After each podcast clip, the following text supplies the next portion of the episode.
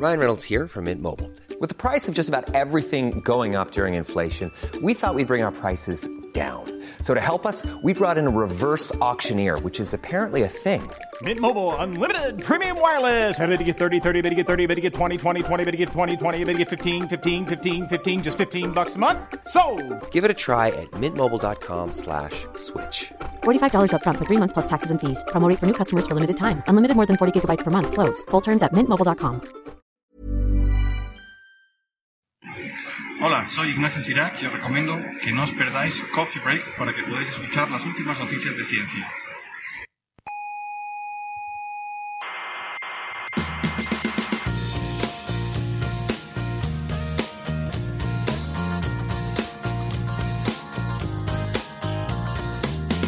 Aquí comienza Coffee Break, la tertulia semanal de la actualidad científica. Y además son muy guapos, muy muy bonitos de rostro, todos los contertulios. Bueno, pero eso da igual, mujer. Bueno, pero si, hay- si son bonitos hay que decir el hombre. Claro, ¿qué más da? O tú, o tú los ves feos. No, no, no. Pues entonces,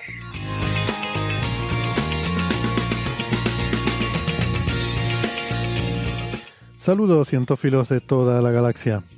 Les damos la bienvenida a nuestra tertulia, ya saben, cada semana sobre la actualidad del mundo de la ciencia. Desde el Museo de la Ciencia y el Cosmos de Tenerife, que eso sí, todavía sigue cerrado al público, pero desde aquí les habla Héctor Socas y esto es Coffee Break, Señal y Ruido.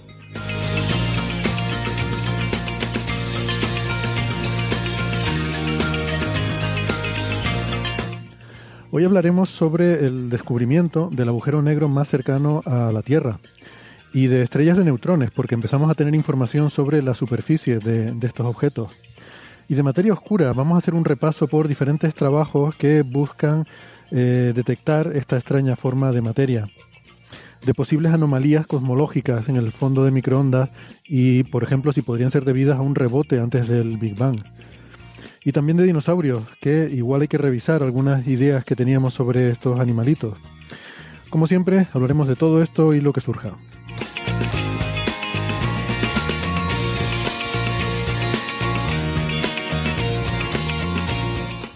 Antes, si me permiten un minuto, les quiero recordar, como siempre, que nos pueden escuchar no solo en la radio, sino también en muchas plataformas de Internet. Estamos en Evox, en Spotify, en Google Podcast, en Apple Podcast, en TuneIn y en Lecton. Les aconsejamos suscribirse porque no les cuesta nada y así no se pierden ningún episodio. Y también, si le dan al botoncito de me gusta, nosotros se lo agradecemos, es una forma de, de apoyarnos. Nuestra página web es señalirruido.com, con ñ y todo junto, señal y ruido. Y eh, ahí tienen todos los episodios, todos los audios desde el principio de las emisiones y también la información sobre cómo pueden seguirnos en redes sociales, que estamos en Facebook, en Twitter y también en Instagram, gracias a Nefertiti. Eh, en Facebook está el Club de Fans, no lo olviden. Eh, y también en esa página web están las referencias que, eh, de, de los temas que comentamos siempre en cada episodio. También, si quieren enviarnos algún mensaje, la dirección de correo es oyentes señalirruido.com.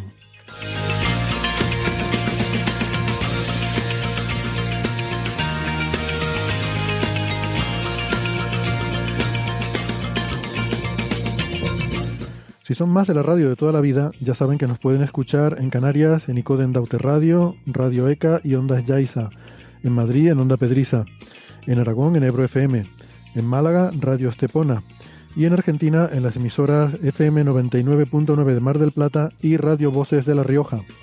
En radios online nos pueden escuchar en cienciaes.com, Onda Bética y en la Spanish Rockshot Radio de Edimburgo, Escocia.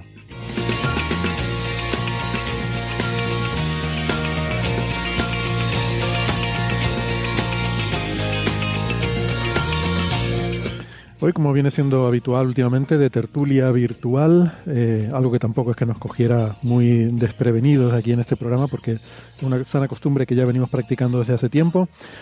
Y en esta tertulia hoy me acompaña Sara Robisco desde Madrid, ingeniera informática. Hola Sara, ¿cómo estás? Hola. Es, em, Sara es arroba sararc83 eh, 83 83. En, en Twitter. Eh, también tenemos a Bea Ruiz en Córdoba. Hola, ¿qué tal Bea? Hola, buenas. Eh, Bea es doctora en ciencias físicas eh, y es arroba cmbarg, si no recuerdo mal. MBRG, sí, en Twitter.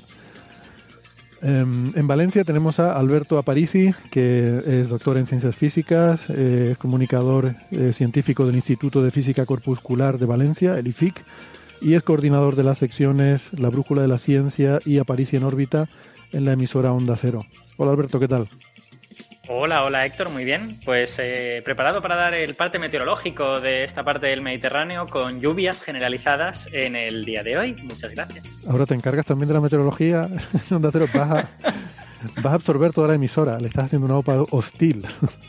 No, no, todavía no, todavía no. Esperemos que no tenga que cambiar, eso quiere decir que va bien con todo lo demás. Dentro de poco te veremos como el anuncio de Alsina en la tele, un montón de aparicis en Onda Cero haciendo la ciencia, la meteorología y todo lo demás.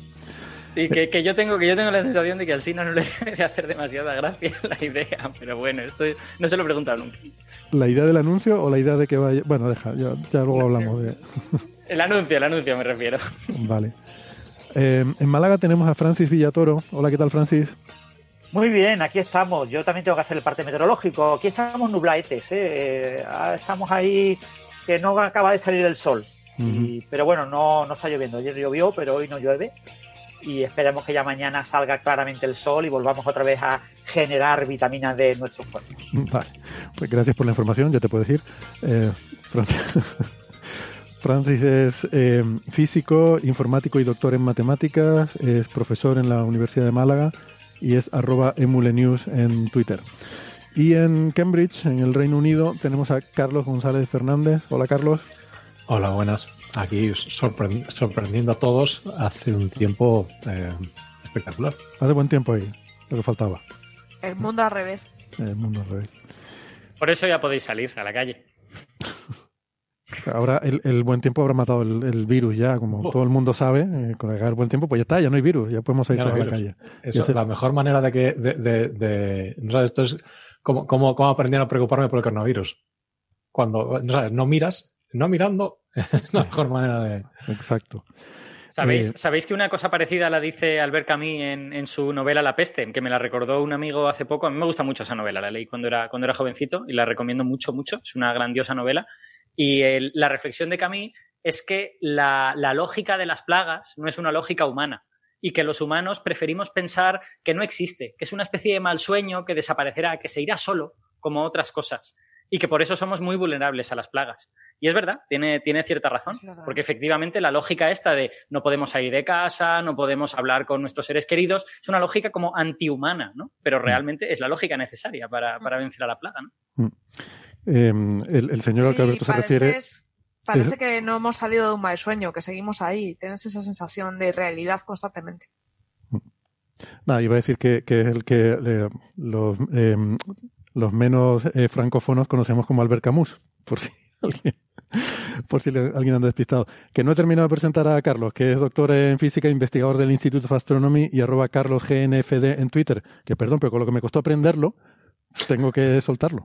hay que darle uso. claro, hombre, hay que usarlo. Bueno, Vamos entonces con los temas. Eh, ya saben, les recordamos como siempre, estamos haciendo el, streaming eh, de, en directo en YouTube. Eso del streaming lo que quiere decir es que si ponen YouTube a la hora de, grabar el programa, que lo pueden ver en las redes sociales, pues nos pueden, nos pueden ver en directo haciéndolo. ¿Por qué? Yo que sé, hay gente para todo, pero que el que, el que quiera, pues que aquí estamos, aquí estamos en directo que esto es una cosa que hacemos porque como ahora no podemos tener público, eh, no podemos grabar con público como nos gustaría, pues hacemos esto para un poco, eh, no es la misma experiencia, pero por lo menos de forma virtual, pues podemos estar un poco más eh, acompañados, ¿no? Pero ya saben, como le decimos siempre, que... Sí, si van a estar en la calle delinquiendo, mejor que estén aquí viendo, el, streaming. No, y hay que recordar también que pueden chatear, que pueden hacer preguntas, que ya veremos si contestamos alguna o no contestamos ninguna. Pero si hay tiempo al final, contestaremos algunas de las preguntas adecuadamente seleccionadas por esto que después de un chat de 400 millones de líneas pues, tendrá que seleccionar las pocas que vea. Pero bueno, alguna contestaremos y, es una de las ventajas de ver el, programa por YouTube, que puede chatear. Sí, y el chat está muy animado, hay muy buen ambiente. Eh, mm. Yo lo recomiendo. Pues, pues nada, eso. Y, pero que esto al fin y al cabo, pues no es un programa de televisión, así que como le decimos siempre, luego lo, lo borramos o dejamos solo algunas partes un poco para que se vea un poco de, de entre bastidores, ¿no? Eh, aunque los últimos no los he borrado todavía, pero es más que nada por falta de tiempo. Pero, no se van a quedar ahí para la eternidad, ¿eh? ya, ya saben. Em, antes de empezar, me gustaría eh, felicitar a nuestro amigo Ricardo Sánchez, compañero de la podcastfera desde el sur explorando el cosmos, cumple 500 episodios esta semana. Llevamos ahí un poquillo esperando un par de semanas porque tenía 499 y estos días publicó el número 500. Es uno, ya saben, uno de los podcasts de ciencia decanos, eh, de, los que llevan muchos años eh, publicándose en Internet y que, y que siempre les recomendamos. Así que, pues nada, un, un, saludo y un aplauso para el amigo Ricardo Sánchez por ese trabajo tan increíble. Tiene muchísimo mérito. Fíjate, para dar una idea, eh, hace poco cumplimos cinco años, eh, además de, de, emisiones ininterrumpidas cada semana. Nosotros llevamos 267 episodios, 267. Desde el sur acaba de cumplir 500, desde el sur explorando el cosmos. Así que un aplauso y que sean muchos más. ¿Recordáis desde cuándo está? Yo creo que es 2004, puede ser, o 2005. ¡Wow! Mm, Es que claro, ellos no, eh, el, el, Ricardo no saca capítulo todas las semanas, incluso creo que hubo un hiato, ¿no? De, de, no recuerdo cuánto, un año, año y algo. Sí, hizo un Jordan. Se fue a jugar a béisbol y luego volvió. De, de, hecho, creo que el, lo, el, los primer, el primer par de episodios estaba grabado en un cilindro de cera. Podría ser peor. Podría haberlo grabado en un, en un, papel ligeramente quemado por la llama ondulante de una vela, ¿no? La, es el sistema este de los años 60 del siglo XIX. Ay, ay, ay. Ese no lo conozco, me sí. lo vas a explicar luego. No, ese, esa es la primera grabación de sonido que existe. Lo uh -huh. que pasa es que no era, no era un intento de grabar sonido. Es un señor que lo que hacía era arte visual con lo, el sonido. El uh -huh. sonido movía la llama de una vela, la llama de la vela hacía patrones de, de chamuscado creo que era en un papel, no estoy muy seguro en qué cosa era, y, y, nadie pretendía que eso fuera una grabación de sonido, pero unos señores un poco frikis, hace como, ¿cuánto fue? Fue en 2011 o en 2010, cogieron esos patrones y, y, y hicieron la ingeniería inversa y sacaron a la señora cantando. Se oía muy mal, pero sacaron a la señora cantando a la Claire de la Lune, que era una canción que estaba cantando. es que de, de, hecho hay, hay un, por motivos completamente no relacionados con motivos históricos, esa grabación es relativamente famosa aquí en Inglaterra porque hay, hay otra grabación de esa grabación en la, en la BBC Radio. Entonces es la, la señora que presenta las, las, noticias hablando de este vídeo. Entonces dice, bueno, y ahora, más claro, con, con todo su, su, su eh, flema, presencia, su, su, flema y su presencia de, de, locutor de la BBC, o locutora de la BBC en este caso. Este, Vestida como la reina madre, ya sabéis aquí les vamos a presentar la primera grabación de la historia. Entonces, si oye la grabación, que es literalmente. Entonces, hay una pausa de cinco segundos. La tía empieza, bueno, y en otras noticias se ha muerto el guionista y empieza a partirse de la risa. En ese momento empieza a partirse de la risa durante, durante un minuto con, con eso en la grabación. Si, lo buscáis, si lo buscáis en, en YouTube, está se encuentra muy fácil. A ver, la, la, grabación esa, eh, bueno, grabación, es una, es una de estas cosas típicas que nos gusta a los que nos gusta la ciencia, que es fea, que tú la escuchas y es fea, y es ruido, básicamente. Pero es saber que es la, la cosa más antigua que, que, es sonido registrado, ¿no? Y que haciendo un poco de esfuerzo, pues escuchas la canción y tal, pero, pero sí, es verdad. O sea, la, yo la escuché la primera vez y dije, ¿esto qué es? ¿Dirías que es un sonido como de ultratumba? A mí no me sale. es algo misterioso, es algo inexplicable. Y... Eso, eso está mejor. Bueno, eh, también por seguir con, con, los vecinos de la podcastfera, otra, eh, otra buena noticia que, que, tenemos estos días es el regreso de Catástrofe Ultravioleta, que, que lo queríamos comentar, pero, pero bueno, ahí nos pone Carlos el, el enlace al, al, YouTube de, bueno, lo, lo, ponemos luego en las referencias del episodio. Yo pensé que ibas a dar la buena noticia de que al fin Enciérrate con la ciencia ha dejado de emitir y hemos dejado de dar por culo. bueno, eso, eso lo iba a decir después, ¿no? Iba, iba a acabar con, con la buena noticia al final para terminar en un tono positivo.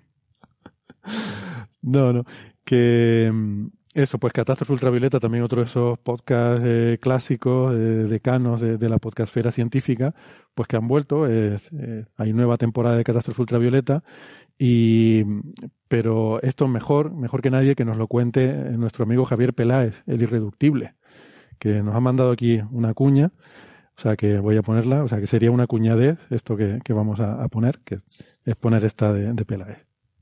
Hola a todos, saludos cordiales a todos los oyentes de Coffee Break, un abrazo a Héctor y a todos los componentes de ese maravilloso podcast.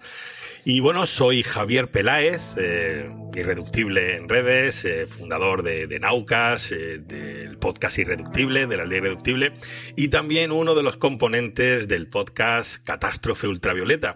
Y bueno, me cuelo un poco aquí en Coffee Break, gracias a, a Héctor que me ha dejado unos minutillos, para presentaros la nueva temporada de Catástrofe Ultravioleta. Sí, eh, estábamos dormidos, no, no muertos, hemos estado casi dos años eh, sin emitir nada, pero durante esos dos años hemos estado recopilando historias, grabaciones, entrevistas, hemos visitado un montón de lugares eh, de ciencia y bueno, pues ahora vamos a empezar a emitir en Podium Podcast, en la plataforma de Podium, pues una serie de 10 capítulos que van a conformar la tercera temporada de Catástrofe Ultravioleta. Estos 10 capítulos os aseguro que son una maravilla, una maravilla porque nos ha costado mucho grabarlos. Si nos conocéis eh, sabréis el mimo que, que, le proporcionamos a nuestros capítulos. Eh, como siempre tendrán la ambientación y la música de Javier Álvarez, una música específica para cada capítulo, una banda sonora que acompañará las historias que Antonio Martínez Ron, Averrón y yo mismo, Javier Peláez, pues eh, hemos ido recopilando durante dos años, dos años para poder presentar ahora esta tercera temporada de Catástrofe Ultravioleta. Eh, la podéis escuchar en un montón de, de, plataformas. En la aplicación de Podium Podcast saldrán eh, con un poco de adelanto, con un día antes saldrán en Podium Podcast, pero luego nos podéis encontrar pues en Spotify, si buscáis Catástrofe Ultravioleta, en Evox, en, en, iTunes o en Bueno, Apple lo siento Podcast, Javier, no sé pero se te ha acabado tu ahora. tiempo y te tengo, bueno. te tengo que cortar, lo siento. Se te acabó el tiempo. Eh, ¡Qué grande! Lo siento, pero tenía que hacerlo. ¡Hala! Tenía, tenía mucha Oye, una cosa, hacer tengo, tengo un comentario. ¿No, ¿No os parece que Javier, cuanto más pasa el tiempo, más se va pareciendo al protagonista de una novela negra? O sea que yo cuando le he empezado a escuchar hablar, esperaba que me dijera, hola, soy Javier Peláez y aquí, bueno, todo va extremadamente mal, pero intentamos seguir siendo justos, tratamos de luchar contra nuestros demonios. luchar contra Sí, los sí. demonios. De todos los podcasts del mundo, tuvo que entrar en el mío. Exacto, Hostia. qué grande. Eh, hay que una petición en Sí, sí. change.org ya para que lleven a Carlos a Catástrofe Ultravioleta a tener un diálogo con, con Peláez. Eso molaría. Sería la bomba. Bueno, Bueno. por lo que parece la temporada 3 ya la tienen grabada completa y la van a emitir. Ya, ya han emitido los dos primeros episodios, van a ser 11 episodios, o sea, 10 más 1. Y probablemente para la siguiente temporada, para la 4, pueden contar con Carlos. Así que ve esperando la llamada, que esto lo graban con tiempo. No, con tiempo, sí. Bueno, y, y eso, ¿no? Lo, lo que decía Sara, que eh, enciérrate conciencia, pues, en fin, eh, aunque, vamos a ver, dices que terminó porque acabó el confinamiento, pero media España sigue todavía en fase cero. Eh, Sí, Sara. sí, y estamos ahí tramando el mal. Tú tranqui, que tengo, tengo terribles planes. Vale. Bueno, pues nada, podemos seguir así todo el programa hablando de la podcastfera y de podcast de ciencia, o, o podemos hablar de un poco de, de ciencia, ¿no? Eh, Vamos un al ratito, no sé. Si Pero en la apetece. tercera hora, ¿no? Si eso. Sí. Bueno, eh, pues si quieren podemos empezar por el tema de, del agujero negro este, que, que es el que se ha descubierto un agujero negro en un, un sistema eh, de un sistema triple de estrellas y que es el más cercano eh, a la Tierra, unos mil años luz de distancia. Am, estábamos, de hecho, la semana pasada dudando si, eh, sacar el tema o no, pero decidimos posponerlo para esta semana porque ya teníamos muchas cosas eh, y para poderlo también mirar un poco más de detalle. Y eh, yo creo que Carlos es quien más había eh, mirado este, este artículo, que lo viste cuando salió la semana pasada. Y si nos quieres contar un poco de, de qué va y sobre todo de la relación, a mí lo que me parece más interesante de esto, que por cierto no lo he dicho, es una letter que se publicó en Astronomy and Astrophysics eh, por una serie de, de investigadores. Rivinus es el primer eh, autor de, de eso, el, el Obs- Observatorio Austral Europeo. Eh, lo más in- interesante que me parece de esto, Carlos, es la relación con el otro caso, el del el LB1 estrella. Es otro agujero negro que es un poco raro, ¿no? De estos que aparecen en las notas de prensa como que, que no debería existir, ¿no? Un agujero negro Eh, imposible. Spoiler alert. El LB1, claro. sí, efectivamente, spoiler. igual, igual no, bueno, sí existe, pero no, bueno. Paremos por partes. Vamos por partes, como decía Jack el Como decía Jack el Destripador. Vamos. Efectivamente. Como, como bien has dicho, Héctor, pues este paper que, que eh, es de, principalmente de gente de, de del este TH Rivinos, que yo entiendo que será Teodoro, o Teo, tal vez, eh, que trabaja efectivamente en, en, la silla y, y bueno, son, es un grupo, un grupo de cinco personas. Eh, en la silla, en el observatorio de la silla, no, no que trabaje en una silla, que, que en esa estamos yo todos. Me lo he imaginado con un, como un señor con el culo gordo de no moverse de asiento. A ver, ambas pueden ser ciertas, no son excluyentes. Pero bueno, el caso es que eh, efectivamente esta gente estudió o eh, dedicó un tiempo a estudiar un, un sistema estelar que, que bueno, eh, tiene varios nombres. El más relevante es QV Telescopii, que es eh, cuando una estrella tiene nombre de constelación, es por lo general porque es suficientemente brillante como para que se pueda ver a simple vista. Entonces, normalmente, eh, esto es una nomenclatura que ahora se usa más para galaxias. Entonces, tú cuando el nombre de una cosa es el, el, el posesivo latín, creo que es la declinación, significa que está en esa constelación. En este caso, que es telescopio, está en la constelación del telescopio. Además, por, por esas cosas de, esas cosas de, del imperialismo británico principalmente, muchas de las, de las constelaciones del, del hemisferio sur tienen nombres razonablemente modernos, porque los ingleses llegaron allí en el siglo XVIII y dijeron, ah, esto no nada tiene nombre, vamos a poner nombre a todo. Aquí nadie, nadie, nadie ha mirado las constelaciones nunca, esto se nos ocurre a nosotros. Y a esta le, eh, eh, es, la, la constelación del telescopio. No es, es, una estrella efectivamente que se puede ver a simple vista en algunos sitios porque es de magnitud 5, con lo cual eh, se necesita una calidad de, de, de, cielo bastante buena para verla a simple vista. Principalmente porque es muy baja contaminación lumínica, con lo cual la mayoría de nosotros no la podremos ver, mm. aunque estuviésemos en el hemisferio sur, que no estamos. Pero sí, porque esto se trata. Este es el, el, titular que se daba el agujero negro que se puede ver a simple vista, ¿no? Sí. Que es un poco. El agujero negro, el agujero negro sí no lo ves. Como... Sí. Entonces, eh, esta estrella realmente no es una estrella, sino un sistema triple. Entonces son eh, una binaria con dos estrellas que están muy cerca la una de la otra y una tercera estrella que está muy alejada de, de, de ambas. Tan alejada que el periodo de órbita está, no, no se conoce muy bien.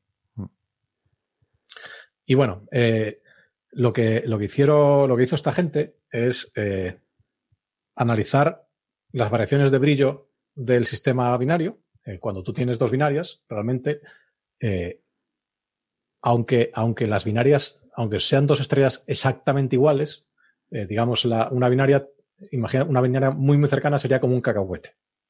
Entonces, yo cuando tengo el cacahuete de lado, veo los dos, las dos cabezas del cacahuete, y cuando tengo el cacahuete mirando hacia mí, la, la, superficie que yo veo proyectada al cacahuete es mucho menor. Pues esto en un sistema binario pasa un poco igual. Cuando la, veo a las dos estrellas, el, brillo es el brillo que a mí me llega es mucho mayor. Cuando una estrella tapa la otra, el brillo es mucho menor. Entonces, estudiando estas variaciones de brillo, puedo aprender cosas sobre la órbita. A mayores, lo, otra cosa que puedo hacer es intentar medir la velocidad relativa de las estrellas. Si yo a estas estrellas le, le hago un espectro, me disperso la luz que me llega y me fijo en, en líneas de absorción muy marcadas, como por ejemplo eh, líneas de hidrógeno o litio o cosas así. Estas, estas eh, cuando, digamos, una de las estrellas se acerca hacia mí, sus, su espectro está un poco desplazado al azul, como un coche que se acerca hacia mí, oigo el ruido más agudo, y la estrella que se aleja de, de, esta pareja de estrellas, sus líneas están desplazadas hacia el rojo, como el coche que se aleja tiene un sonido más grave. Entonces lo que veo es, en el, como yo veo el espectro de las dos mezcladas, veo que estas líneas se desdoblan o se hacen más anchas o se hacen más estrechas a medida que la velocidad relativa de estas estrellas cambia eh, con respecto a mí. Entonces, eh, juntando estas dos, estas dos, estos dos observables, las variaciones de brillo y las variaciones eh, de velocidad relativa, yo lo que puedo hacer es reconstruir la órbita de las estrellas. Puedo, puedo ver cómo estas órbitas, estas estrellas oscilan y una de las cosas que, que se dieron cuenta es que falta masa para, eh, justo, para, para eh, que, o sea, para, para que estas estrellas estén en esa órbita de manera estable, tiene que haber un tercer cuerpo en este sistema, ¿no? Y este tercer cuerpo tiene una- unas ciertas características, entre ellas que eh, no es visible. O sea, básicamente, el problema que tiene todo esto es que es como, como cuando no, sabíamos la distancia de la Tierra al Sol. O sea, en astronomía usamos mucho la- las unidades astronómicas, que es la distancia en promedio de la Tierra al Sol, porque cuando no sabíamos cuál era la distancia, todo se escalaba con esa distancia, ¿no? Pues esto está a 100.000 veces la distancia de la Tierra al Sol, esto está un millón de veces la distancia de la Tierra al Sol. Pues esto le pasa un poco lo mismo. Tú lo que haces es sacas la masa de ese potencial agujero negro en función de la masa de otra estrella. Entonces dices, bueno, si esta estrella del sistema tiene cinco masas solares, el, el- el- el agujero negro tiene que tener al menos cuatro para que la órbita sea estable. Entonces, calcular la masa de las estrellas es difícil.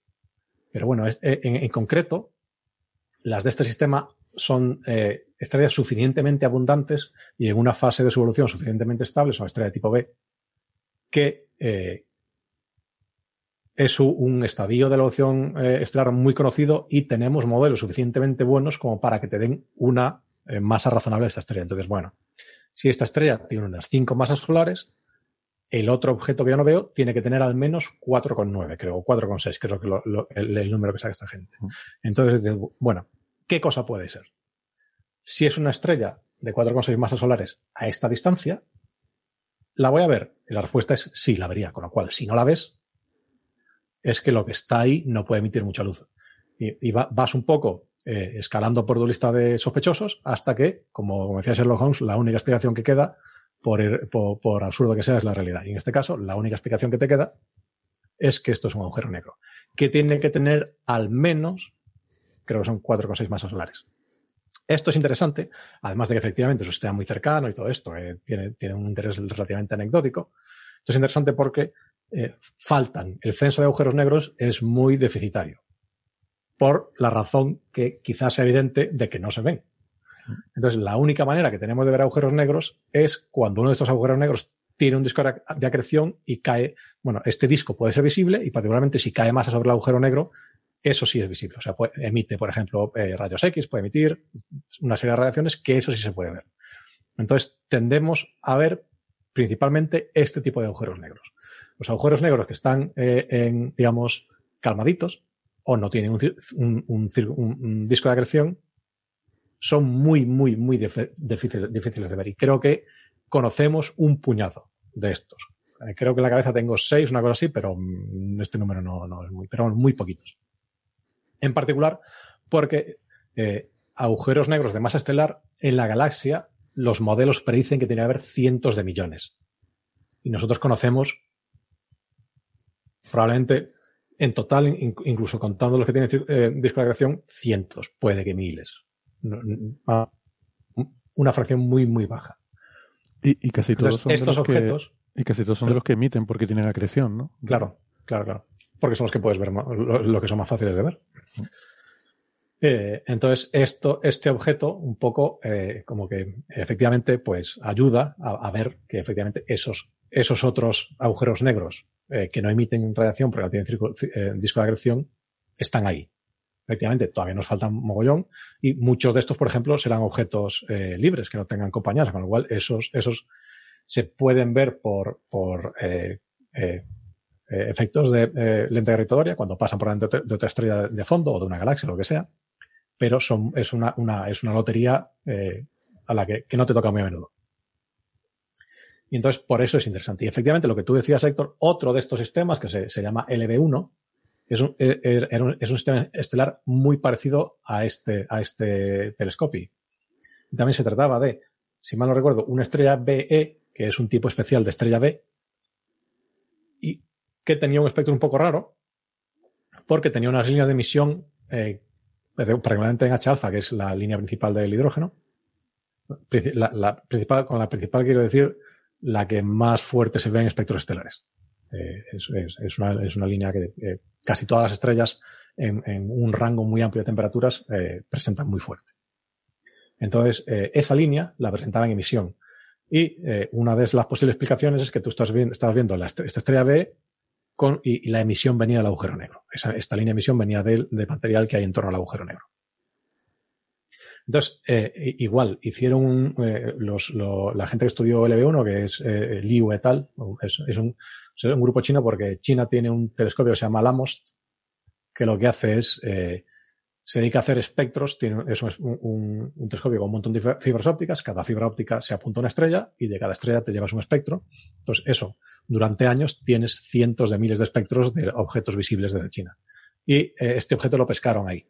Entonces vieron este espectro extraño en, una de sus fibras, se dedicaron a analizarlo, incluyendo datos, por ejemplo, de GTC, el telescopio español, y, lo, que, haciendo básicamente el mismo análisis que esta gente, eh, su mejor modelo es que este agujero negro tiene que tener 80 masas solares que efectivamente. Eh, pero, pero, claro, eso era, ese modelo es suponiendo que es un sistema binario, no triple. Suponiendo que es un sistema binario, efectivamente. O sea, solo tendrías el agujero negro y la estrella B. Y la otra estrella.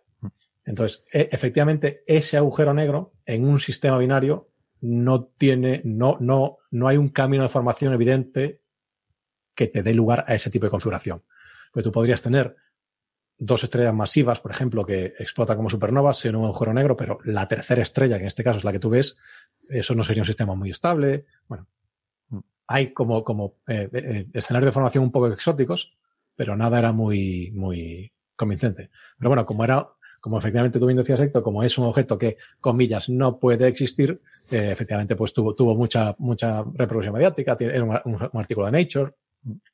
Y lo que, es que esta déjame gente... por, por, explicarlo un poco. El sí. tema es que ese, ese, rango de masas de, no sé, 70, 80 masas solares es un rango de masa que es demasiado grande para los agujeros negros estelares, los que se forman por colapso de estrellas, eh, porque luego ya eh, los, los, agujeros negros eh, supermasivos ya son muchísimo más masivos, ¿no? Entonces ese rango de 70 80 masas solares está en un hueco en el que en principio no, no esperas que se formen agujeros negros porque el, en ese rango, las estrellas que podrían formar ese tipo de agujeros negros sufren un tipo de explosión al final de su vida que se llaman eh, supernovas de inestabilidad de par, que son súper chulas con eh, formación de pares electrón-positrón y tal, que lo que hace es que aniquila completamente la estrella. Ahí no queda, no queda agujero negro, no queda remanente para formar un agujero negro.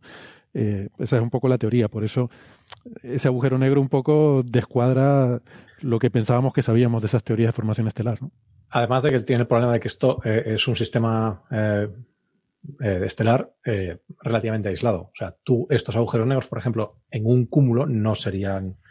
Claro, Claro, porque es por, muy difícil por, podrían fusionarse, ¿no? Unos con otros. Claro, y, y una de las hipótesis de, de formación de eh, agujeros negros masivos es que tú tienes, por ejemplo, un cúmulo globular y los objetos masivos van cayendo al centro del cúmulo eh, es lo que se llama como la segregación de masa de un eh, cúmulo globular. Un cúmulo globular son millones de estrellas en una distribución básicamente esférica.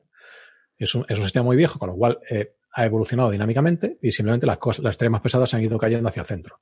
Entonces tú en el centro has tenido un montón de supernovas, has tenido estrellas muy masivas que han ido dando lugar a agujeros negros y estos agujeros negros se supone que se fusionan para, para ir creciendo y esperas ahí encontrar agujeros negros, digamos, intermedios entre agujeros negros de masa estelar y agujeros negros, el tipo de agujero negro que te encuentras en el centro de una galaxia, por ejemplo.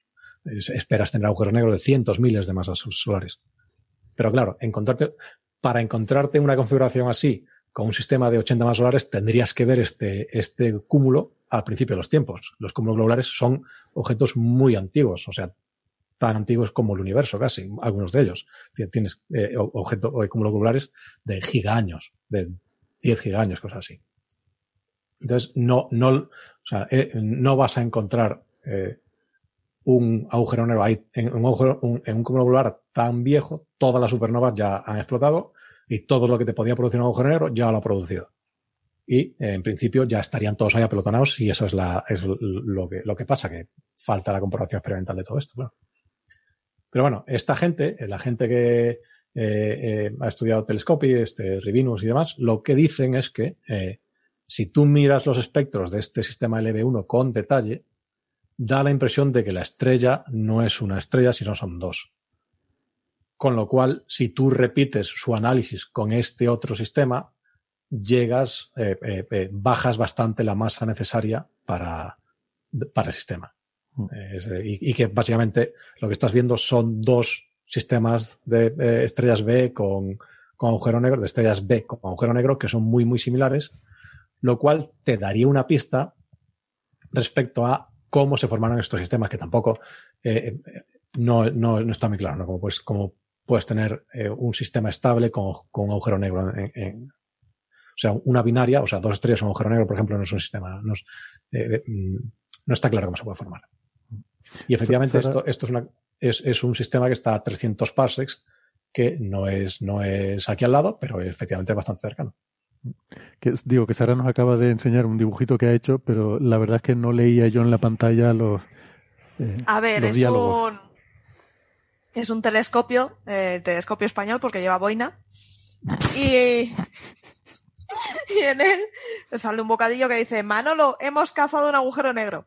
Y se ven dos estrellas orbitando un agujero negro, partiéndose de risa, están jiji, jiji, Y el agujero negro dice, me tienen negros estas estrellas. Así, humor simple. Pero son dos estrellas, que es la, la clave de, de la Claro, claro. Que están pues, orbitando a este pobre hombre que estaba ahí tranquilamente. Eh, Sara, me he hecho, me he hecho Sara, la boina. Apercibimiento verbal, ¿vale? Eso es lo que hacen los árbitros cuando no le quieren sacar la tarjeta amarilla a uno. Quítale 10 minutos. Le, le, aperciben verbalmente, le dicen, eso está muy mal. Jolín. Esto. Cuidado, cuidado con las tarjetas, como te pongas ligero de mano con las tarjetas, esto hoy puede acabar mal, ¿eh? Lo estoy, lo estoy viendo venir. Eh, estoy por pintar unas tarjetas. Pintar tarjetas. Que, o sea, yo no estoy seguro, Carlos, de haber entendido el, el argumento, ¿no? Cuando leí este artículo, pero me, me parece, eh, lo que entendí es que ellos dicen que los espectros eh, de LB1 son, eh, son parecidos a estos, y hacen énfasis en la, línea H-alfa que está estática, que no se ve moverse hacia un lado o hacia otro, eh, y que y que eso, eh, o sea, lo que, lo que dicen es que básicamente es la misma situación exactamente que hay aquí, es la que se daría en el EB1, que tiene lo que ellos habían identificado como eh, una estrella. Claro, también hay ciertas discrepancias ¿no? con esa estrella en el EB1 porque no cuadra el paralaje de la estrella con el hecho de que si fuera una estrella B de secuencia principal, que es lo que se había interpretado, eh, la distancia a la que estaría por su luminosidad no cuadra con el paralaje que mide Gaia, ¿no? Eh, y ese es otro de los problemas que también que hay con esto. Y entonces ellos decían que interpretándola como que realmente no es una estrella de secuencia principal, sino que es tipo 3, que eso creo que es una, una gigante evolucionada, ¿no? Eh, y otra estrella mm, más pequeña, también de tipo B, pero mm, de estas peculiares, ¿no? Con líneas de emisión de helio. Entonces, reconcilias la medida del paralaje y, y los espectros serían comparables a, a, esto. Y entonces el agujero negro ya no sería de 70 masas solares, sino sería de un, un sí. par de ellas, no sé, unas pocas. Sí. Lo que efectivamente lo que dicen es que esto que va, ya publicarán otro paper y que ya, ya se verá. Entonces no hay mucho, mucho ahí, mucho, mucho que. No está bien explicado, ¿no? Vale, vale. Pero bueno. sí, básicamente lo que dicen es que ese, el EB1 es, es, un sistema igual a este. Vale. Con su. Exactamente. Dicen eso, que, que, es un sistema análogo, eh, que ellos esperan que sea análogo y que van a publicar un paper con todos los detalles del EB1, porque aparentemente eh, desvelar los secretos y misterios del EB1 es mucho más interesante que el descubrimiento de un agujero negro más cercano a la Tierra hasta ahora. Claro, eso es lo que yo iba a decir, ¿no? Que a mí el titular ese de que el, el, agujero negro más cercano a la Tierra o el agujero negro que se puede ver a simple vista no me parece tan relevante como el de explicar el problema, entre comillas, de LB1, que era un problema que, que estaba ahí, que no estaba resuelto, ¿no? Un agujero negro que, que de, de, alguna forma nos rompe un poco las teorías que tenemos de cómo se deben formar. Y otra cosa, lo que, lo que decías tú, el paralaje de Gaia, no es, no es sorprendente que el paralaje de la, eh, el paralaje Gaia B de esta estrella perdón, sea, perdón. O, eh, o, quizás la paralaje, que a veces nos echan la bronca con eso. Yo, la paralaje. Quizás hay que decir la paralaje, perdón. Yo no, es que tengo, no tengo esa preciso. inercia y creo que viene de que en Cosmos decían, en, en la traducción al español, eh, decían el paralaje, si yo no recuerdo mal. Entonces me quedé con esa, esa forma de decirlo. ¿No habíamos yo, llegado a la conclusión de que ambas formas estaban aceptadas, pero el cultismo era en femenino? Exacto. Sí, claro, pero somos idea. cultos. O sea, la idea de la RAE es que todo lo que alguien use alguna vez en su vida está aceptado, es aceptable, ¿vale? Es aceptable sí. siempre y cuando una persona lo use reiteradamente. Entonces, si una persona como esto usa siempre el paralaje, automáticamente se acepta eh, por la RAE que hay una persona en España que lo usa y por lo tanto habrá más personas que lo usen y por lo tanto es un uso permitido. Pero el recomendado es la paralaje, ¿vale? O sea, la RAE solo recomienda. Si lo llego a saber, les dejo los de la RAE a mi abuela. No, no te creas, porque también. Si, el cultismo es la, paralaje, yo siempre he dicho el paralaje, lo que demuestra que yo soy un astrónomo de extra radio, el astrónomo del pueblo. Pero bueno, volviendo un poco al tema, es que los paralajes de Gaia, o las paralajes de Gaia, para este tipo de objetos binarios falla porque Gaia es suficientemente preciso como para notar la oscilación de la estrella dependiendo de su fase orbital. Con lo cual, ese, ese digamos, ese pequeño vaivén de lo que tú ves, en, dependiendo del, momento de la órbita, lo, lo, interpreta como un exceso de, paralaje, con lo cual te tiende a dar distancias más cercanas de las que eh, son reales. Porque, eh, digamos, ese, ese, error extra se interpreta como más movimiento eh, paraláctico. Sí, pero supongo que, a ver, hay un porrón de estrellas binarias en la galaxia y un montonazo de las estrellas que está observando Gaia son binarias, con lo cual em, imagino que tendrán algún tipo de corrección para eso. Mm. Pero tienes que saber que es binaria. Ya. Entonces, por ejemplo, este, LB1, si tú no sabes que es una binaria, porque eh, nadie lo había detectado, eh, y, las... Sí. No, pero hay cierta separación de escalas. Quiero decir, aquí la órbita, por ejemplo, en el sistema este de telescopio es de 40 días, creo, o algo así. Eh, mientras que el, el movimiento en el que Gaia ve paralaje es comparable al movimiento de la Tierra en su órbita, ¿no? Entonces, eso te permitiría mm, separar, una vez que has acumulado suficientes datos, te permitiría separar lo que es paralaje de lo que es órbita de la estrella, ¿no? Porque la órbita es más corta. Depende. Eh, sí, eh, pero. Primero, bueno, es que esto ya son detalles de, cómo hacen análisis de, de estos datos, en el sentido de que esto es un sistema autocontenido en el que tú vas mirando qué estrellas tienen errores más grandes y pruebas a ver si las estrellas son binarias o realmente tienes un lista binario y de, bueno, estas se calcula de esta manera y todas las demás van todas por el mismo camino, ¿no? Que es lo que yo no lo sé. Eh, eh, en principio, eh, sí, sí tiene, sí, sí, habría que ver cuál es la, porque claro, el paralaje, hay, dos funciones, digamos, la, a Gaia dando la vuelta alrededor del Sol y cada cuánto ve Gaia el, esa estrella, porque Gaia tiene lo que le llaman la, ley de mapeo o ley de scanning o algo así, creo que es.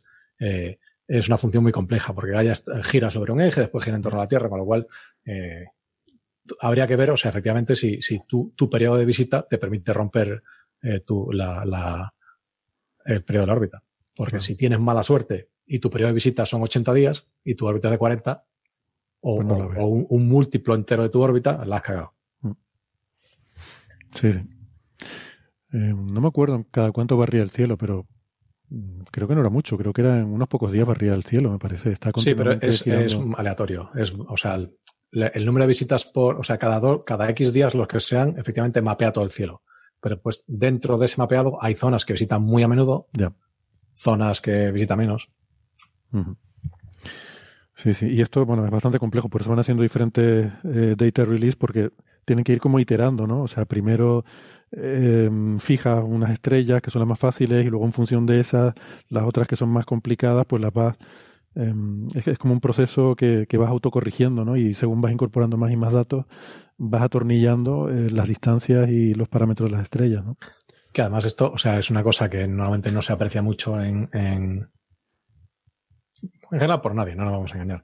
Esto, es un cálculo, eh, es un problema eh, complicado. O sea, es un problema complicado, no a escalas de Google problema complicado, pero a escalas muy grandes. O sea, eh, tú estás resolviendo un sistema de ecuaciones de que tiene, o sea, estás resolviendo un sistema de, o sea, muy probablemente eh, estés hablando de 10 elevado a 9 ecuaciones que tienes que resolver, por ejemplo. Tienes una matriz brutal de, de detecciones de estrellas. Después, claro, o sea, tú no sabes, tú, cuando, cuando ves una estrella, tú no sabes si estás viendo una estrella nueva o estás viendo una repetición de una estrella anterior.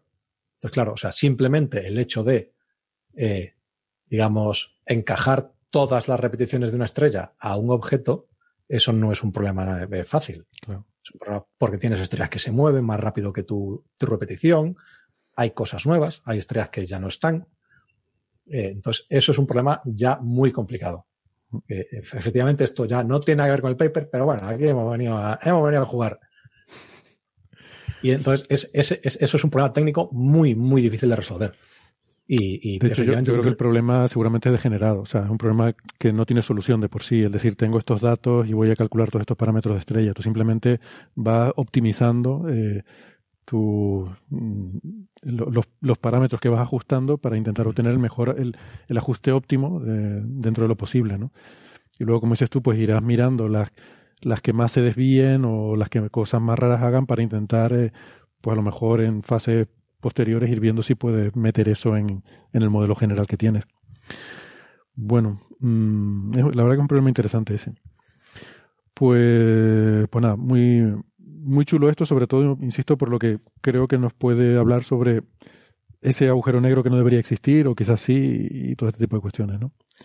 ¿Algún otro comentario sobre este paper vamos pasando? Por cierto, Héctor, del agujero negro este que no podía existir, yo recuerdo que lo hablamos en un programa, ¿no? De Coffee Break ya, hará 10 mm. capítulos o por ahí, ¿no? Me suena que sí, no tengo en mente el episodio concreto, pero... Sí, vale, vale, no lo has buscado, ok. No, no, lo he buscado. Eh, quizás debería, sí. sí el, Nature es del año pasado. No sé de qué mes, pero es 2019. Ah, de noviembre de 2019. Vale, bueno. Mm, vamos, si quieren, pues los agujeros negros son cosas muy exóticas, eh, de lo más, lo más, raro que hay en el universo. Lo siguiente más raro son las estrellas de neutrones. Y resulta que hay unos, unos artículos que yo no los había visto, pero no son nuevos, no son de ahora, son de, eh, creo que son de diciembre de 2019 o algo así. Son, de, son del año pasado en cualquier caso. Y, pero, pero bueno, por, por razones, eh, me, me, topé con estos papers ahora y me parecieron muy interesantes. Son una serie de artículos eh, sobre púlsares, estrellas de neutrones, me ha, gustado, me ha gustado la expresión por razones. O sea, quiere decir que no fue estocástico, no, no, fue, no fue por motivos aleatorios. había razones. Había, había, razones. Eh, Podría haber dicho también por convenio. Por, conveniencia, que es una cosa que se dice mucho a veces, ¿no? Eh, el caso es que no me acuerdo cuáles son esas razones. Quiero decir, de alguna forma, eh, ya, ya sé cuáles son las razones. Las razones son que un día a las tantas de la noche vi pasar en alguna red social, creo que en Twitter, un artículo que me pareció, información sobre un artículo que me pareció muy, eh, muy chulo sobre el mapeado de la superficie de estrellas de neutrones. Y ah, qué chulo esto, me lo, me lo apunto para el coffee break. Y luego ya después de haberlo leído digo, pero si esto no es de ahora, no sé quién ha tuiteado esto como si fuera nuevo, pero es del año pasado. Pero es que está muy bien, yo, yo no lo había visto, no sé si alguno de ustedes o, o alguno ha leído los artículos y quiere comentar. Pero... Yo he mirado por encima la información, los artículos no he tenido tiempo, pero, pero reconozco que tampoco me había enterado y me sorprende porque creo que es como un titular jugoso, ¿no? Para, para dar una noticia. Me parece muy chulo. Sí, a mí me parece jugoso como titular y también científicamente. Bueno, es verdad que los papers son como seis o siete papers que sacaron juntos, que no sé yo si no es un poco estirar el chicle, pero bueno. Eh, esto es que viene de... Bueno, eh, cuéntalo tú si quieres, Alberto, lo que hayas visto. Lo que quiero decir es que yo no leí los papers en detalle, sino vi un poco la introducción de alguno y, y la introducción general que, que se publicó a, a todo ese tocho de papers, ¿no? yo, no Entonces, sé si alguno. Quizá la pregunta sea: ¿alguien se ha leído el paper? Bueno, bueno, lo cuento yo si queréis. Es que son los, eh, son varios. Bueno, básicamente el instrumento NICER, un instrumento NICR, pues ha observado un, pulsar y observa una señal que eh, muestra una cierta eh, digamos, aperiodicidad en la luz. ¿no? Cuando la curva de la luz eh, eh, no es completamente periódica, sino que en el periodo, en mitad del periodo, pues eh, imaginaros, ¿no? Tengo el máximo, tengo el mínimo, ahora tengo un nuevo máximo más pequeño que el máximo anterior, tengo un mínimo más pequeño, más grande que el mínimo anterior, después vuelvo al máximo normal, mínimo normal, máximo más pequeño, mínimo más grandecito, y así. tengo una, una doble curva. ¿Eso qué indica? Eso indica obviamente que hay un planeta dando vueltas o que hay una mancha, que hay algo, ¿vale? Hay algo que está oscureciendo parcialmente la curva de luz. Mm. Pero antes, antes de la curva de luz, Francis, yo creo que convendría, lo, realmente guay de esto es que este instrumento es muy, muy peculiar, este NICER que tú dices, eh, primero porque el acrónimo es terrible, eh, pero además de eso, porque este es un instrumento que está hecho para observar en rayos X, porque cuando hablamos de pulsares solemos pensar en radio, pero esta curva de luz de la que está hablando Francis es en rayos X blandos, eh, y, y, es un instrumento que está en la Estación Espacial Internacional, que se ha puesto ahí colgado ahí de, por fuera de la estación espacial observando eh, para, para, ver púlsares en rayos X, que es algo que, que es curioso, porque aunque tenemos en mente que, que, suelen emitir en radio, pero es verdad que cuando tienen acreción, cuando hay material que cae de una estrella compañera, eso, eh, esa caída es tan violenta, cuando, cuando ese material cae sobre la superficie, es tan brutal. Eh, o sea, les recuerdo que una estrella de neutrones es la cosa más densa, mm, la forma de materia más densa que, que hay en el universo y son puede ser más de la masa del Sol comprimida en el tamaño de, de unos cuantos kilómetros, ¿no? Para eh, que el oyente se haga una idea, una es de la misma densidad que un bocata de torrendos. un bocata de torrendos, sí, sí. Pues cuando eh, eso cae... una vez estuvimos hablando de los torreznos, yo sigo sin tener claro lo que son. Yo creo que eso es algo de por ahí de, del centro de España, que a mí no me queda claro. Corteza, y hay varias, y, hay varias definiciones. hay varias definiciones. Sí, o sea, yo, yo, he oído llamar torreznos a trocitos de pan tostado. Que, no fastidies. sí, sí. Eso, hay, hay algún lugar en donde a eso se le llama torrezno. Eso es sacrílego. eh, ¿Qué pasaría si se produce una fusión de estrella de neutrones con torreznos? No lo sabemos, no hay teoría Bueno, volvamos de nuevo al grano. Es decir, lo que estaba diciendo Héctor es que un agujero negro, por ejemplo, de Espera, que tengo una idea para un paper. Un segundo, que tomo nota. Tiene un tamaño, pues eh, recordar, eran como 3 kilómetros, ¿no? El tamaño solar, ¿no? Una estrella de neutrones tiene una masa normalmente del orden de dos masas solares, un poquito menos, un poquito más. El máximo ronda 2,5, 2,6, por ahí. Mm, se cree que no puede tener mucho más. Entonces, eh, una, eh, un agujero negro equivalente a la masa de una estrella de neutrones de, eh, tendría un radio de unos 6 kilómetros y la estrella de neutrones tiene un radio de unos 10, 12 kilómetros, 15 kilómetros. O sea, la estrella de neutrones es como el doble o el triple del tamaño del equivalente a agujero negro. Es decir, es, como muy bien has dicho esto, es el objeto de materia más pequeño que podemos concebir ahora mismo la posibilidad de que hubiera estrellas de quarks o estrellas de bosones, otro tipo de estrellas que pudieran ser un pelín más compactas. Hay muy poco hueco, ¿eh? hay muy poco hueco de distancia entre los agujeros negros y las estrellas de neutrones. Mm. Eh, y, no sé y lo que iba es que cuando, este material... dejaras el chiste. ¿El qué, perdona? Estaba diciendo para que dejaras el chiste y, te pusieras a contar cosas serias. Vale. Sí, sí. No, solamente por, por terminar esa, esa parte, el, eh, cuando cae esa cuando acreta esa masa de una estrella compañera, eh, en su caída se calienta muchísimo, igual que en los discos de acreción de los agujeros negros, eh, solo que aquí hay una superficie física sobre la que llega a colisionar y eso llega a calentarse a millones de grados. El número que yo, mm, vamos, yo sabía que eso era súper luminoso y tal, pero vi el número aquí en alguna introducción de estos papers y me dejó flipando. Un kilómetro de, un kilómetro cuadrado de ese material donde está cayendo esa, esa, esa masa, puede brillar con una luminosidad de miles o decenas de miles de veces la luminosidad solar. Mm. Es decir, un kilómetro cuadrado de cosa cayendo en una estrella de neutrones puede brillar como miles de veces el Sol. Vale, eso me explotó la eh, cabeza con eso. Entiendo, entiendo que eso es en energía, porque claro, esto está emitiendo rayos X y tal, no en, óptico no emitirá tanto, o sea, es en energía total, digamos. Sí, la luminosidad total, integrada en frecuencia. Pues eso es eh, el, el, asunto que hace que estos bichos emitan rayos X. ¿Vale? Es un mecanismo totalmente diferente al de los pulsos de radio. Y entonces tienes una curva de luz, eh, que es lo que decía Francis, porque al rotar, pues vemos que entra y sale, igual que hablamos de manchas, ¿no? Cuando el otro día hablamos de manchas en estrellas, que al rotar la estrella vemos la curva de luz, que las manchas hacen una, una modulación, pues aquí lo vemos con los rayos X, ¿no?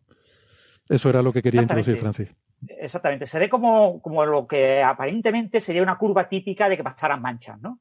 Lo que pasa es que es una curva pues, mucho más exagerada de lo habitual en una estrella, es una curva que eh, entenderla bien es muy difícil. Entonces, lo que parece es que ha habido dos grupos que han tratado de entender esta curva utilizando diferentes modelos. La idea original era, lo que se esperaba, era que en el eje de giros de la estrella de neutrones, pues hubiera como una mancha asociada eh, por el tema de la convergencia de la línea de campo magnético asociada a los polos, a los polos del eje de giro. Entonces uno esperaba ver una, como son objetos muy, muy compactos, la luz se curva mucho en ellos, uno esperaba ver como eh, eh, una imagen asociada al, a, un, digamos, a uno de los polos del eje de giro, o sea, el eje de giro corta la esfera en dos puntos, pues en uno de esos puntos una gran mancha y posiblemente otra acompañado de otra mancha asociada al otro polo, que la veríamos como desde atrás un poquito. Pero del, eje, del eje magnético, ¿no? no del eje, eje magnético, sí, Al eje magnético. Sí, que eh, lo que pasa es que cuando se pone ese modelo, pues resulta que no sale la curva, que no sale la curva que se ve. Y dice, pero ¿cómo que no va a salir? Tiene que salir. Esto, esto está pasando algo grave. Entonces lo que plantean los dos artículos son dos modelos alternativos. Han dicho, bueno, pues ¿qué pasará entonces si en realidad es ser, eh, quizás no lo entendemos bien, quizás en lugar de ser manchas más o menos circulares, son manchas en forma de un anillo o son manchas en forma de un arco de anillo, ¿no? Una especie como de media luna árabe, ¿no?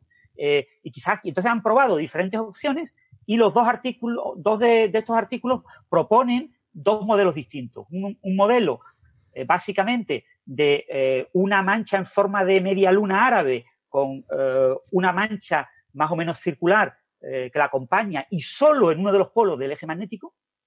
En el otro polo no se ve nada. Y otro artículo que propone son tres manchas. Una asociada claramente al polo, a uno de los polos, y rodeada de dos manchas, una más alargada y otra más corta.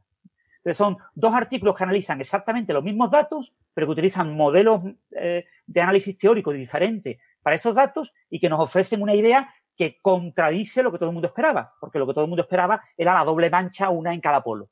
Y lo que se observan son manchas aparentemente solo en uno de los polos y extremadamente alargadas, extremadamente deformes. Entonces, eso por lo que cuentan los artículos, pues no se entiende muy bien la razón y, habrá que seguir trabajando porque lo mismo, eh, uno de los dos artículos tiene razón o lo mismo, los dos están equivocados. Es que, lo, que lo que pasa es que cuando pensamos... Perdona un momento, Alberto, eh, que, te, que te corte, eh, porque ya llevamos una hora de programa y entonces es el momento de hacer nuestra pausita para tomar café, nuestro coffee break en el coffee break, y aprovechar para despedirnos de los oyentes que nos escuchan por la radio. Eh, estoy convencido que Alberto iba a decir algo muy interesante, así que si quieren, si quieren enterarse, les aconsejo que vengan a la versión. No, está diciendo que no. Bueno, pero en cualquier caso vamos a seguir hablando de temas muy interesantes de materia oscura, de anomalías cosmológicas y de dinosaurios, que son temas muy chulos. Y si les interesa, pues les invitamos a que eh, se descarguen la versión en internet, donde nosotros nos extendemos un poquito más y, y hacemos la versión extendida. Pero si no, pues nos despedimos hasta la semana que viene. Venga, hasta luego. Hasta luego. Chao. Hasta luego. Hasta luego.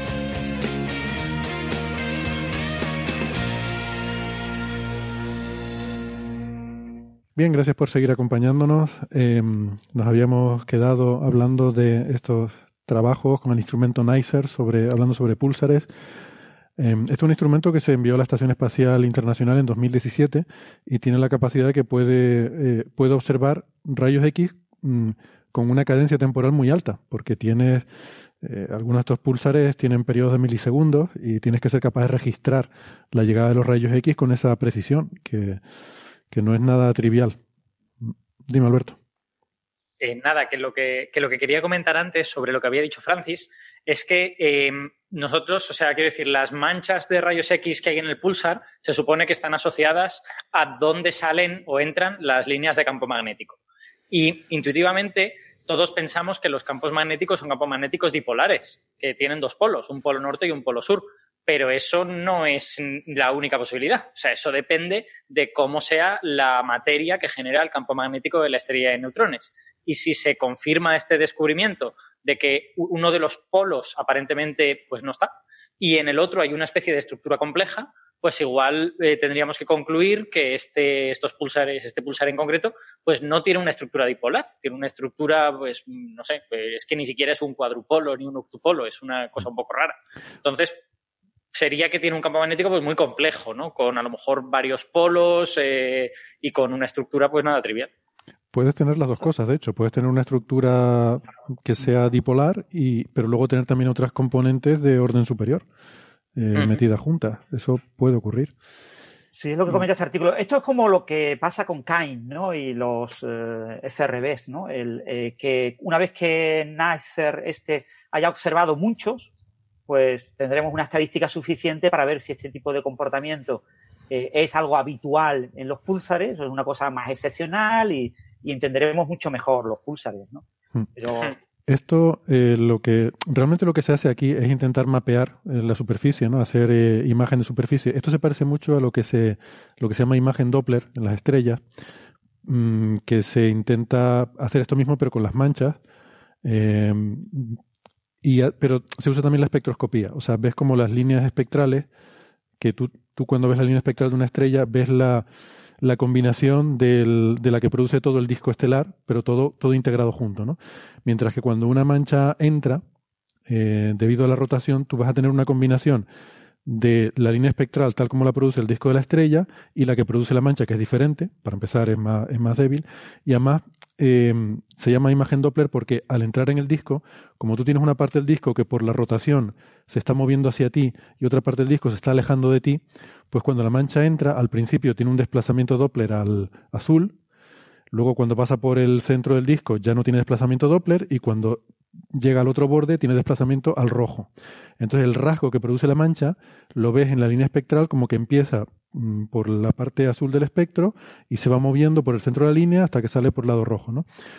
Entonces, con esa información se intenta hacer una reconstrucción de cómo es la superficie de la estrella. Esto se hace con manchas mm, magnéticas o se hace con manchas de composición química para intentar encontrar inhomogeneidades y tal. Y es un problema mmm, iba a decir otra palabra, pero vamos a decir complicado. Es un problema bastante puñetero porque no tiene una solución. Es un problema que, que no está bien definido. Eh, y aquí yo creo que pasa lo mismo con esto del pulsar. Es un problema degenerado eh, y no puedes ni siquiera dar una barra. Tú encuentras una solución, pero seguramente hay montones de soluciones. Puede que haya infinitas soluciones. O sea, puede haber montones de formas diferentes en las que tú puedes combinar eh, montones de mapas que tú puedes hacer de una superficie que al ponerlos a rotar te dé la misma curva de luz. Entonces eso se, dice que es un problema degenerado. Tú intentas encontrar una solución y a lo mejor la encuentras, pero nadie te garantiza que esa solución que tú has encontrado sea la correcta o que sea la única que hay. Entonces está el problema con estas cosas.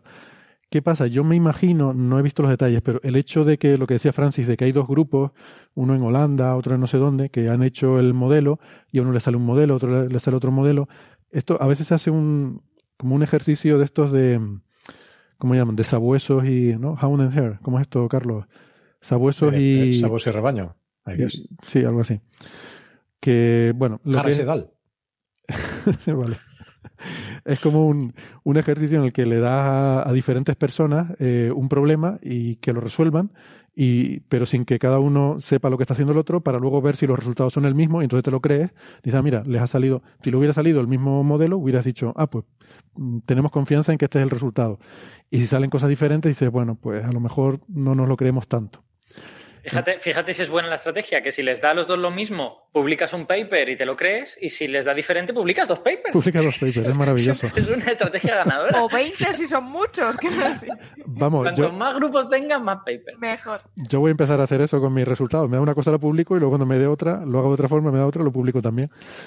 Eh, total, que lo que sí parece claro es que, que es el resultado importante. Los dos grupos están de acuerdo en que las manchas no están en los polos, que ese es el, resultado importante, como decía Francis, ¿no? Luego ya, que sea una media luna cerca de no sé qué, que sea, que sea lo que dice uno, que sea lo que dice el otro, probablemente no es tan importante, sino el hecho de que hay manchas ahí complejas de rayos X que no, eh, que no tienen un, no obedecen una simetría sencilla, sino que es más complejo el asunto.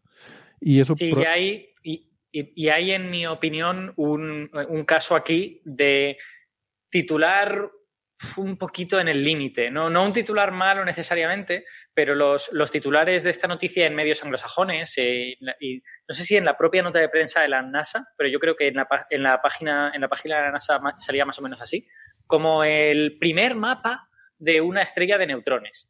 Y hombre, pues es verdad que estás mapeando ciertas características de la superficie de la estrella de neutrones y en concreto pues del campo magnético y tal, pero todo el resto de la estrella de neutrones te lo estás perdiendo. Entonces quizá es un poco exagerado hablar de que esto es un mapa de una estrella de neutrones, ¿no? Sería como si aquí en la Tierra pues solo pudieras detectar los 8000, las montañas más altas, y alguien te dijera, he hecho un mapa de la Tierra. Hombre, pues yo sé, has puesto 15 puntos en la superficie. Claro. Es que no.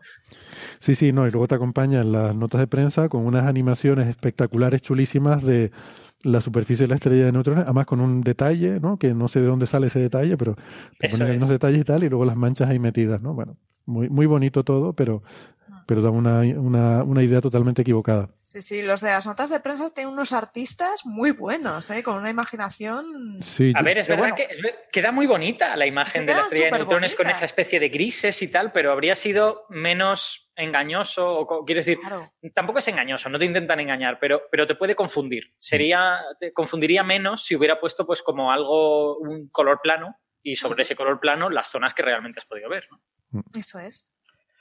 Pero bueno, lo, que estamos acostumbrados a ver con los exoplanetas, ¿no? Que cuando nos dicen un exoplaneta, una super tierra, y ya te aparece una especie de continentes con mares, con atmósfera, con nubes, no sé qué, y, y si además rota, eh, mm. estás casi viendo ahí los satélites y las palmeras espaciales saltando, ¿no? Te ponen palmeras. Bueno, y, y, las, y hemos visto de manera indirecta la posible existencia de la supertierra. Mm.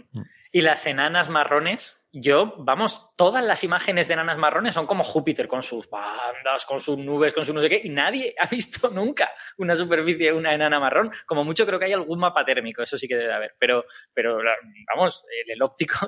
Pero son, son como estos también, son reconstrucciones muy así. Yo, a veces cuando la gente nos pregunta si hay futuro para, no sé, en las carreras de ciencia y tal, siempre, eh, para ilustradores científicos yo creo que hay muchísimo futuro gente que quiere hacer eso.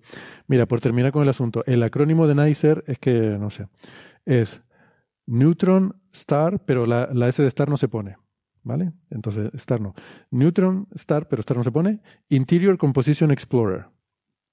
¿Por qué, ¿Por qué interior? Esto no, no, no estudia el interior de la estrella de neutrones. Está viendo su emisión en rayos X. Otra cosa es que de ahí puedas deducir luego cosas, pero, pero bueno. Eh, lo que sí dice es que luego eh, esto es parte Pero parte, parte, de su, parte de su marketing es decir que con los datos que ellos van a obtener sobre esto se pueden afinar los modelos del interior de la estrella de neutrones y tal, que como yo no sé mucho de estrellas de neutrones, no sé si es pasarse o si es realista, pero, pero es lo que ellos dicen. Bueno, ese es el gran problema. Las ondas gravitacionales, las fusiones de estrellas de neutrones, a ver si observamos unas cuantas y podemos aclararlo mejor, están ayudando mucho a entender la, ecuación de estado de la materia nuclear, ¿no? Y, ver si, eh, en función de las posibles candidatos a a ecuación de estado, eh, qué posible estructura tiene en el interior una serie de neutrones, ¿no? Porque eh, hoy en día pues, ignoramos mucho el tipo de núcleo, si hay un núcleo, una especie como de núcleo más rígido rodeado de un núcleo más eh, menos rígido, si hay una especie de estrella de quarks en el interior. hay muchas cosas que se ignoran de las estrellas de neutrones y, y bueno, cualquier instrumento que trate de explorar los detalles del campo magnético y de las propiedades de, del exterior, obviamente tiene que ver el exterior, de las estrellas de neutrones, ayudará a entender mejor los modelos de materia nuclear en el interior de las estrellas de neutrones, que es el gran problema que tienen las estrellas de neutrones ahora mismo, que no sabemos muy bien eh, por dentro cómo son. De hecho, yo, yo no sé si esto es algo que se utiliza o si es simplemente una cosa bonita que se ha dicho en algún sitio, pero yo lo que he leído es que las, los estados hipotéticos de la materia nuclear en el interior de una estrella de neutrones se, se etiquetan, se les ha puesto nombres de pasta, o sea, de, de platos de pasta, de los de comer. Que el, no sé, que el de arriba son los ñoquis, que luego viene la fase de espaguetis, la fase de lasaña. o sea, el que se le ocurrió tenía mucha hambre. Y entiendo que todo eso pues tiene que ver con lo que intuimos acerca de las propiedades de la materia nuclear, dependiendo de la presión, dependiendo de la temperatura y tal, pero sospecho que ni siquiera es algo que podamos extraer de las ecuaciones de manera definitiva, porque las ecuaciones son muy difíciles. Sí, yo creo que no se conoce. O sea, la, ecuación de estado de una estrella de neutrones eh, eh, es un problema abierto y que, se conoce muy poco. Yo creo que, poco, ha ayudado mucho el tema de las ondas gravitacionales, ¿eh? pero todavía queda mucha incertidumbre en, los detalles. Perdona, Sandra. Sandra, Sara. Que yo creo que que se ocurrió esta idea era un, un, uno que quería hacer magisterio pero se frustró. Por eso lo de hacer ciencia con macarrones. Quería hacer cosas con macarrones. Ya, verás, la vamos a liar con la, la espaguetificación de la materia en los agujeros negros y el, se, va a liar. La verdad tuve que haber más confusión con eso que nada. Pero bueno, que luego lo que sí hay es otro proyecto que, que vendrá en una fase posterior, que sí que me gusta mucho el nombre, es Sextant, que es muy apropiado el nombre porque es una demostración del primer sistema de navegación basado en púlsares. Eh, y es el acrónimo de Station Explorer for X-Ray Timing and Navigation Technology, ¿no? Tecnología de navegación Em, a ver, explorador de la estación para tecnología de navegación basada en timing de rayos X. Eh, y el acrónimo Sextant. o algo así, cronometraje, timing, ¿no? ¿El qué, perdona? El timing se podría traducir como cronometraje o algo así por el estilo. Perfecto, sí. Señales de, reloj para situarte. Muy bien, pues nada, esto es lo de los pulsares. A mí me ha parecido curioso, no sé, yo, a mí por lo menos se me había pasado, no había visto la, noticia el año pasado y, la verdad que está guay. Em, siguiente tema, vamos a empezar un poco con materia oscura. Eh, hay mm, varios papers diferentes que hemos, mm, eh, digamos, recopilado para esta semana, pero creo que podemos, que podemos ir brevemente porque mm, voy a dar el spoiler. Eh, no se ha encontrado todavía la materia oscura, ¿vale? Seguimos en ello.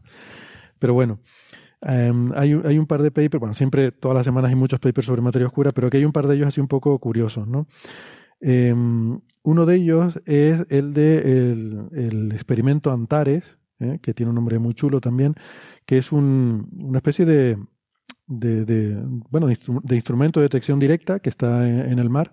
Creo que es un poco, corrígeme Alberto si me equivoco, porque ahí participa el IFIC, un poco el precursor del el, eh, KM3NT, el telescopio de neutrinos este eh, súper grande, ¿no? Y bueno, pues este es como algo parecido con eh, ahí en el Mediterráneo, usando el, agua del mar como, como, detector.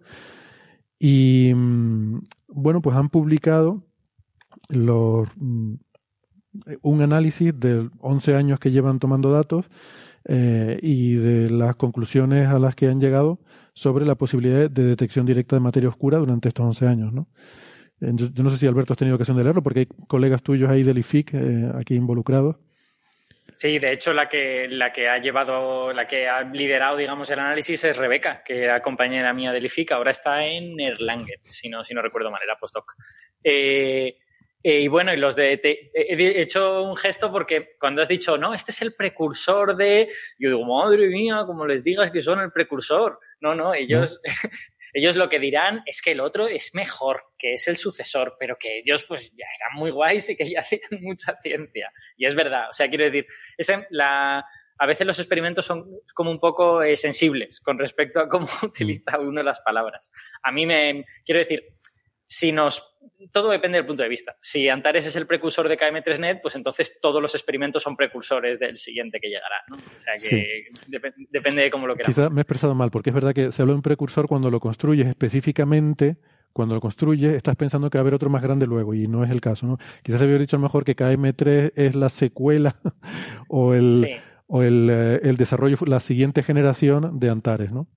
A ver, para que, para que los oyentes entiendan por qué estamos hablando de esto, de que hay precursores, secuelas y todo esto, el, asunto es, esto es un telescopio de neutrinos, quiere decir que lo que intenta es poner una cantidad de materia grande de manera que los neutrinos puedan chocar contra ella y producir algo que podamos ver. Los neutrinos ya sabéis que atraviesan la materia con mucha facilidad, atraviesan la Tierra con mucha facilidad e interaccionan muy poquito con la materia. Entonces, tu mejor estrategia para detectar neutrinos es ponerles un blanco muy grande, ponerles algo grande para que puedan, para que, digamos, la mayoría pasen de largo, pero por lo menos haya un número significativo que choquen con algo. Entonces, en el caso de los telescopios de neutrinos, siempre se hace con algún material transparente, porque la estrategia es que el neutrino choque, genere una partícula con carga, la partícula con carga se mueve por el material y produce luz, y entonces tú ves esa luz con detectores de luz. Si el material no fuera transparente, pues no podrías hacerlo. O sea, eso, eso estará sucediendo en la roca continuamente, pero en la roca no puedes poner detectores de luz. Alberto, aclara, luz Cherenkov. sí, ya todo, todo, el mundo conoce lo que es la luz Cherenkov y es importante aclarar. Exacto. O sea, estos, estas partículas cargadas se mueven en el agua, en este caso, en el hielo, en el material, más rápido que la luz en ese material. Y entonces generan un cono que es una especie de onda de choque de luz como, las ondas de choque sónicas, pero en este caso de luz, y la partícula se va moviendo y el cono se, expande a su cola.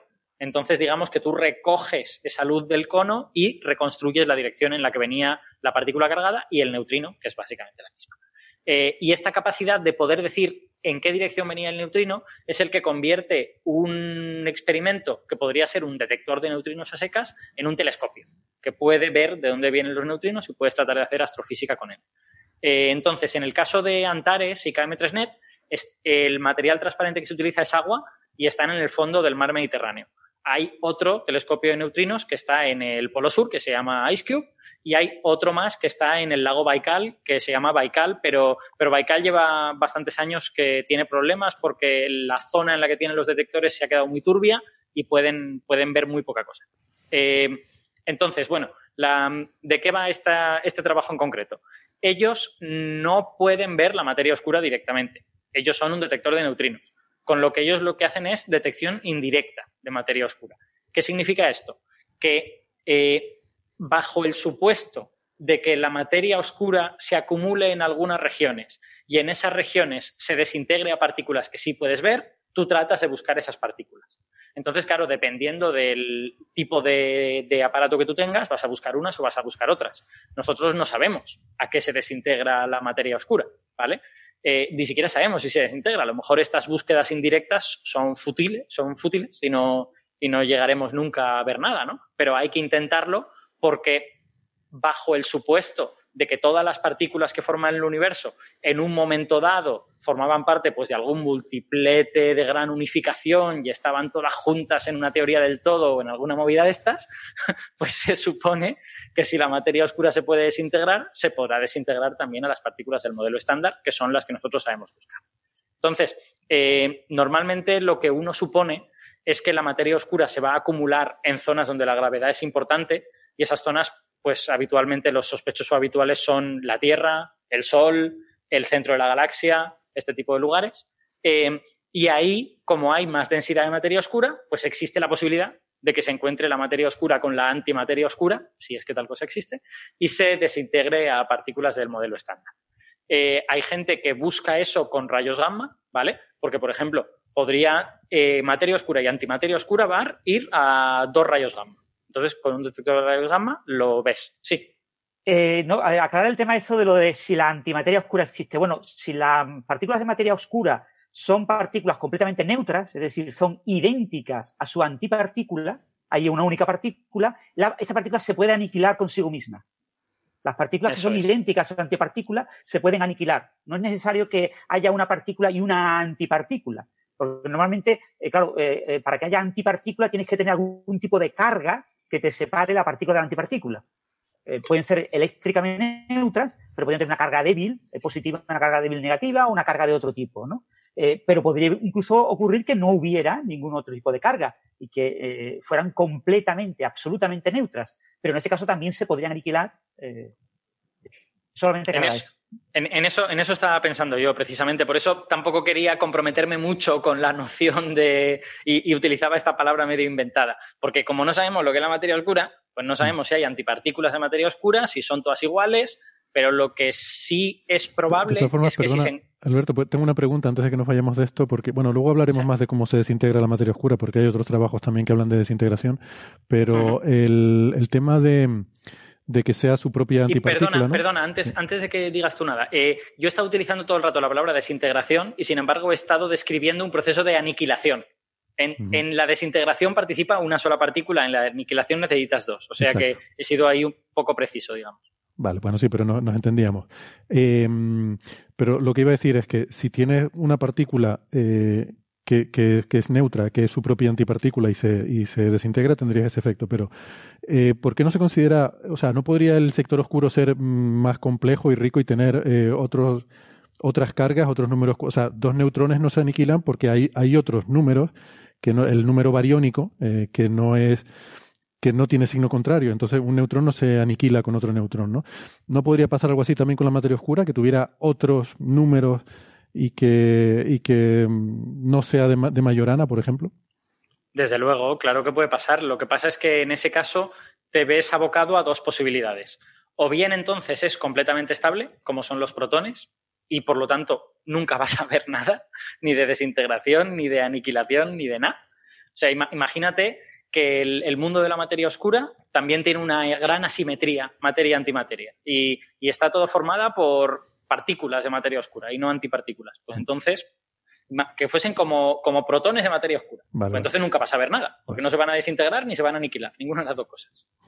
Vale. Eh, puede ser la, podría, podría ser que no se aniquilaran y que sí se desintegraran, pero vamos, digamos, todas las posibilidades están abiertas, que no se sabe nada. Sí.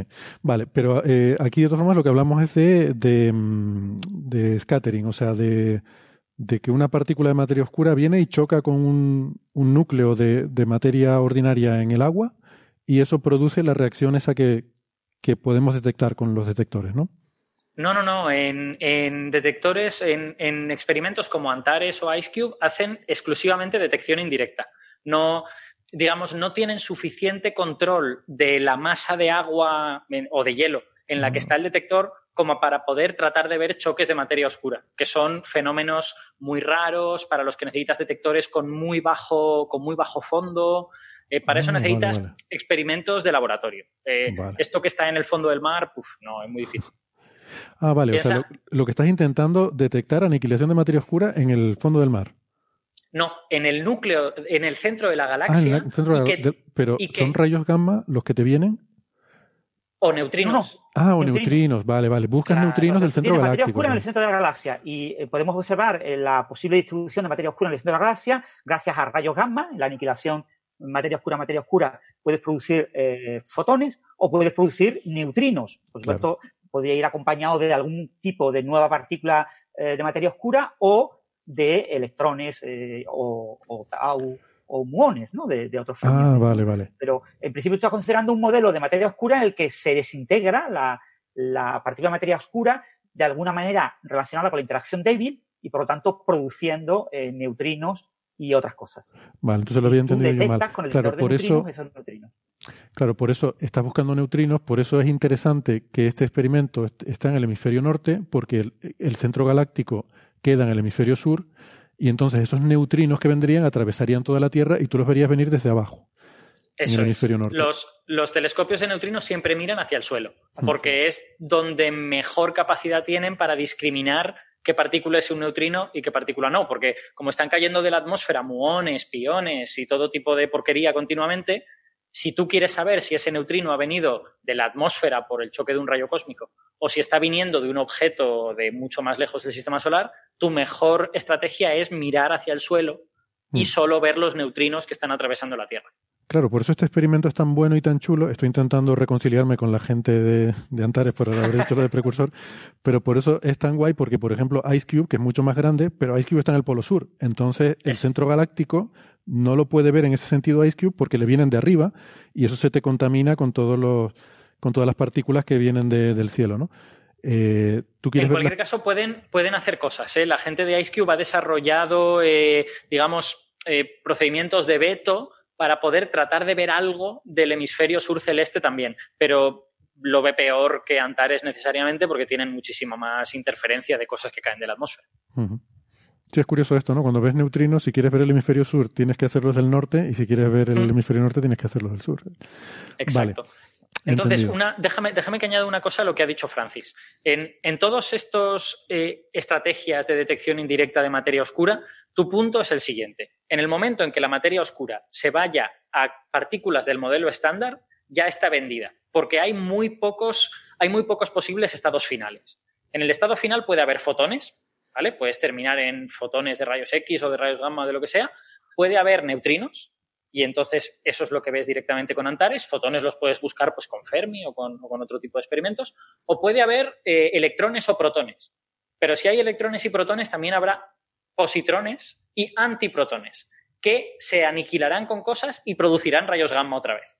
Entonces, al final tú con detectores de eh, rayos gamma y de neutrinos puedes ver prácticamente todo a lo que la materia oscura se puede desintegrar, que sea del modelo estándar. Claro, si se desintegra cosas que son oscuras, pues entonces ya no. Entendido.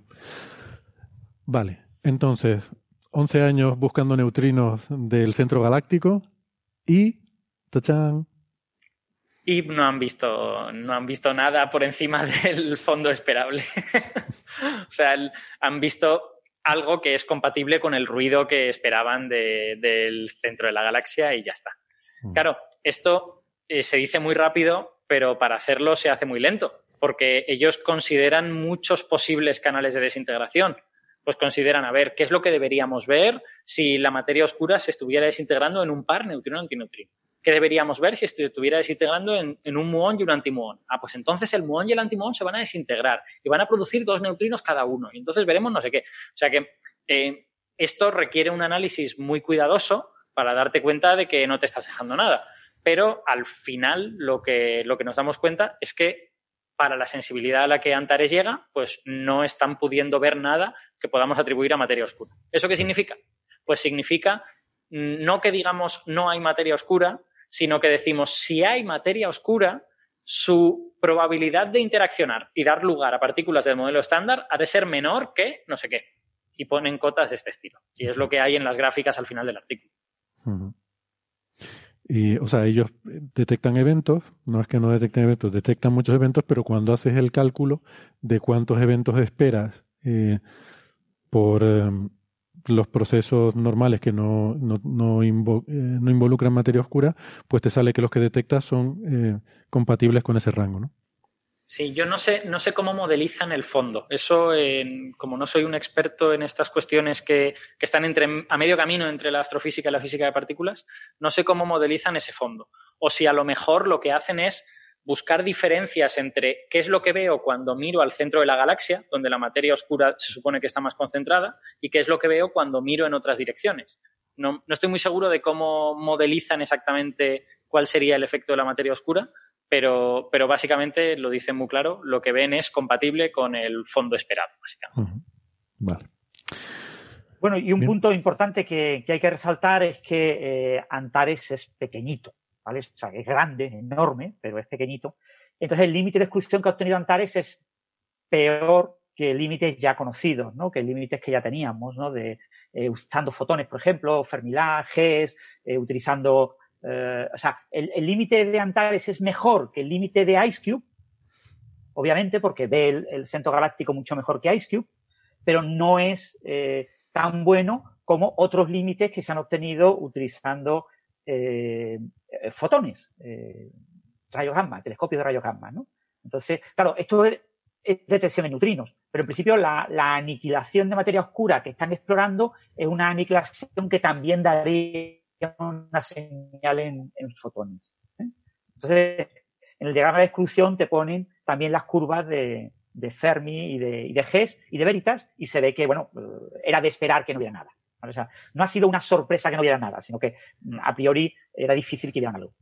Pero de todas formas, yo creo que habrá un segundo artículo, ¿no, Alberto? Habrá algún artículo con, un análisis un poco más fino, porque este es el, bruto, ¿no? El de considerar las aniquilaciones eh, a dos taus y, probablemente haya un análisis mucho más fino, más asimétrico, que publiquen probablemente algún artículo posterior. Eh, afinando un poco las cosas. Entiendo que sí, y es más, lo que suelen hacer a menudo es, eh, como las colaboraciones de IceCube y de Antares y KM3Net se llevan razonablemente bien, suelen emitir papers conjuntos. Entonces es posible que ahora que Antares ya ha hecho el análisis de, todos sus, de todo su tiempo de, de datos, pues se junten con la gente de IceCube y digan qué podemos conseguir si juntamos nuestros, nuestros dos datos, ¿no? Eso es posible. De todas maneras, un comentario sobre lo que ha dicho Francis, que es que, claro, como no sabemos a qué narices se desintegra la materia oscura, hay canales que solo podría ver Antares, hay canales que se verían en Antares y en detectores de rayos gamma, hay canales que solo se verían en detectores de rayos gamma. Entonces es curioso que la gráfica para compararse con otros experimentos, que son básicamente detectores de rayos gamma y de rayos X, es la gráfica de materia oscura, materia oscura, yendo a tau y anti-tau que en principio es un canal que no es el primero que pensaríamos, ¿no? Pues pensaríamos a electrones o a muones o algo así. Pero claro, tau y anti-tau te van a producir neutrinos, te van a producir rayos gamma y te van a producir todo tipo de porquerías. Entonces es un buen canal para compararte con otros, con otros experimentos que ven otras cosas. Y, buscas también eh, desintegraciones a alta energía, porque el problema que tiene Antares es que no tiene una resolución a baja energía excesivamente buena. Eh, es mm. mucho más sucio trabajar con agua del mar que trabajar, por ejemplo, con hielo.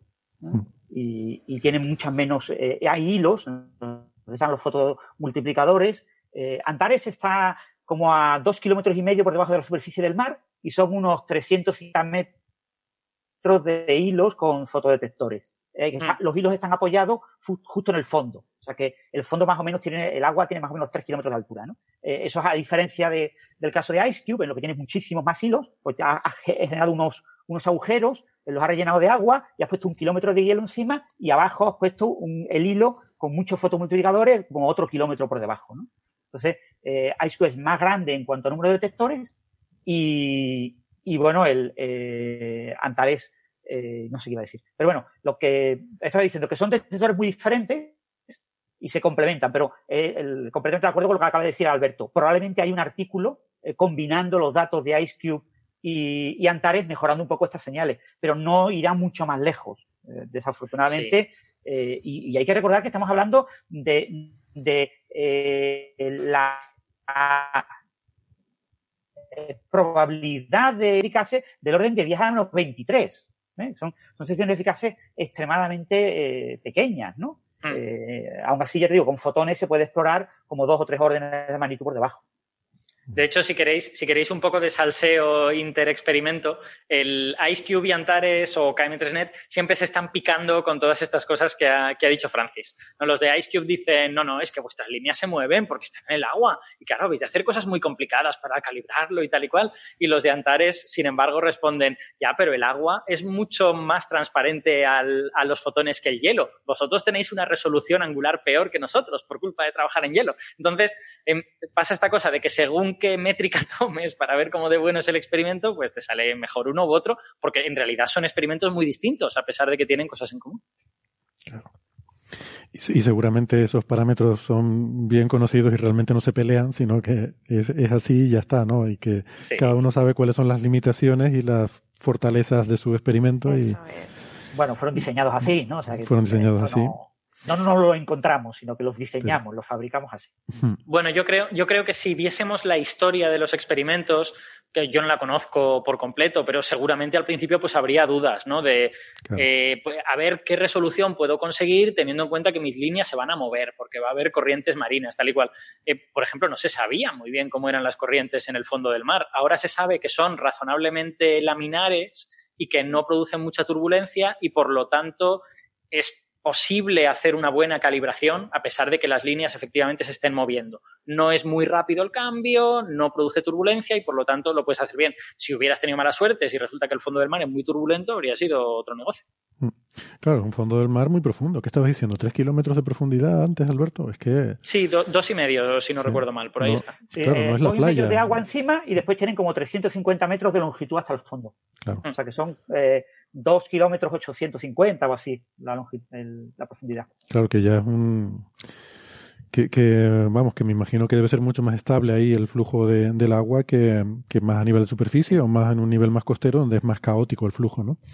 Sí. Em, es más, el Mediterráneo, sí, el Mediterráneo es un mar relativamente tranquilo, que si esto fuera en la zona atlántica, por ejemplo, de Galicia, pues ahí tiene una serie de corrientes, ¿no? Que te llegan de, de retorno desde de los polos, o si fuera, por ejemplo, enfrente de la costa de Estados Unidos, tendrías la gran corriente del Golfo hacia arriba. O sea, tienes mucho más movilidad, mucho más movimiento de agua en el primer kilómetro de agua en ese tipo de regiones.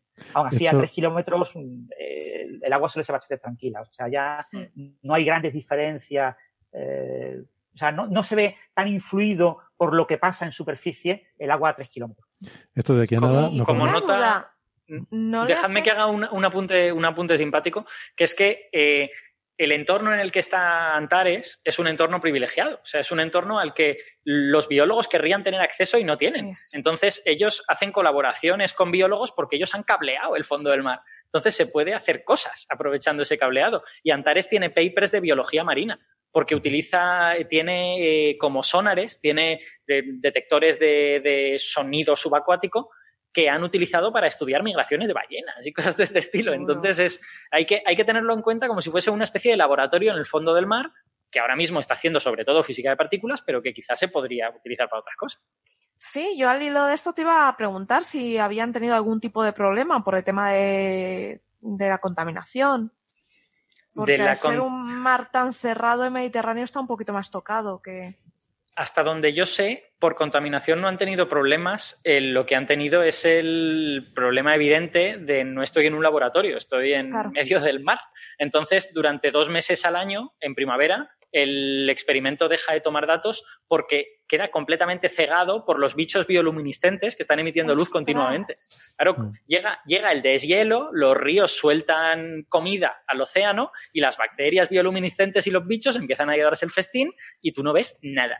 No ves neutrinos ni ves nada, solo ves flashes de luz de cosas.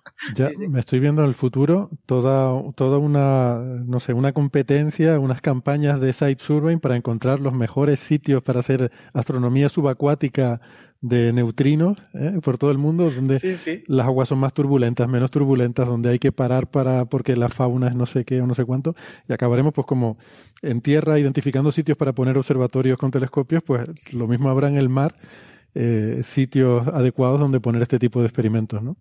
Hmm. Estaría interesante. Hmm. Bueno, em, había también otros dos trabajos sobre materia oscura. Eh, el otro que seleccionamos, mm, más bien por actualidad, no sé cuánto de interesante es. Me pareció, bueno, uno más de estos de estas propuestas que se ponen de cosas curiosas que se podrían mirar. Eh, es un paper de, de un postdoc de, de, Berkeley, de la Universidad de California en Berkeley, que se llama Jeff Dror.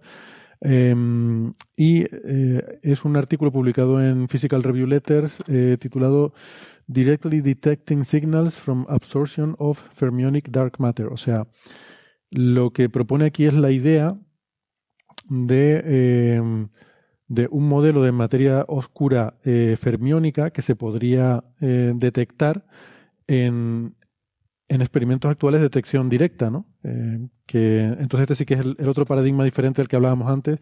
Este creo que sí que es detección directa, o sea, de que una partícula de materia oscura golpea un determinado núcleo en el blanco y produce o bien un retroceso de ese núcleo o bien produce otras partículas adicionales que se pudieran detectar. Y bueno, lo que, lo que dice aquí es que mm, estas, eh, o lo que sugieren los autores, es que con los experimentos actuales se podría eh, ampliar el tipo de partículas que se podrían buscar. No sé qué opinión les merece, si lo han leído. Si queréis lo cuento yo brevemente. Bueno, el, como sabéis, el gran problema que tiene la búsqueda directa de partículas de materia oscura es que eh, nuestros detectores están hechos de átomos. Entonces, eh, usar átomos es un enorme problema porque los átomos tienen una masa mínima de un gigaelectronvoltio y una masa pues, de cientos de gigaelectronvoltios máximo.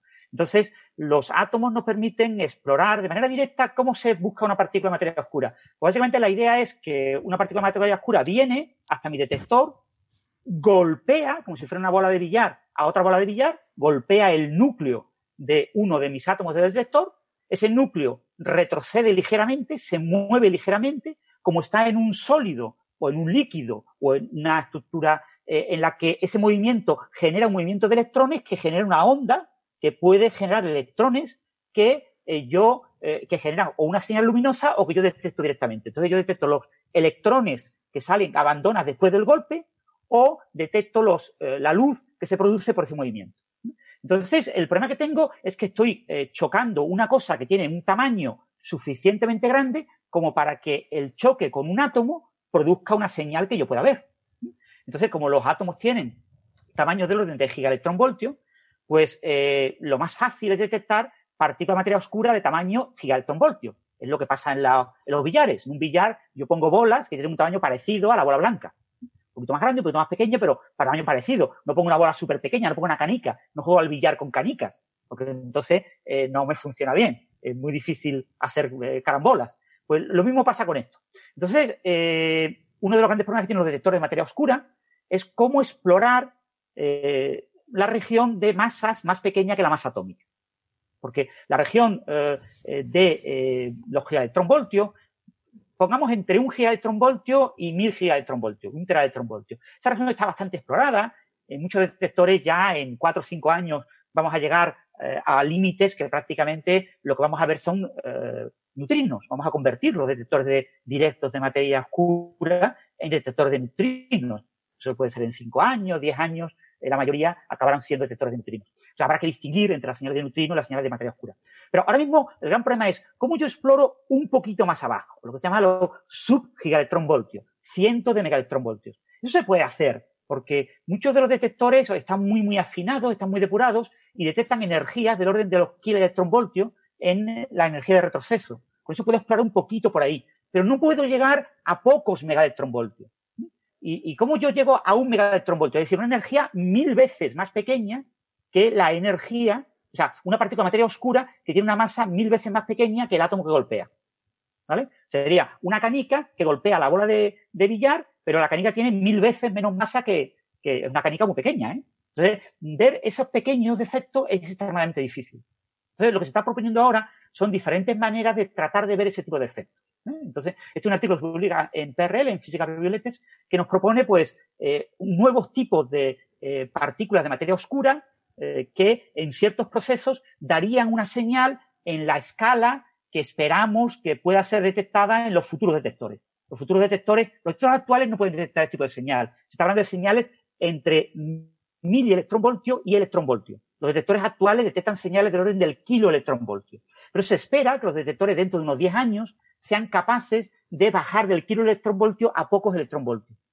Entonces, este artículo es un artículo que nos propone una nueva un tipo de partícula de materia oscura, un nuevo tipo de interacción que sería interesante buscar con los detectores futuros, pero con tecnología actual, pero con sensibilidad futura, que fueran capaces de detectar ese tipo de eh, retrocesos, energía de retroceso tan pequeña. Y por lo tanto te permitiría estudiar partículas con una masa, eh, candidatos, candidatos a materia oscura, con una masa del orden de mil veces más pequeña de lo que buscamos hoy en día.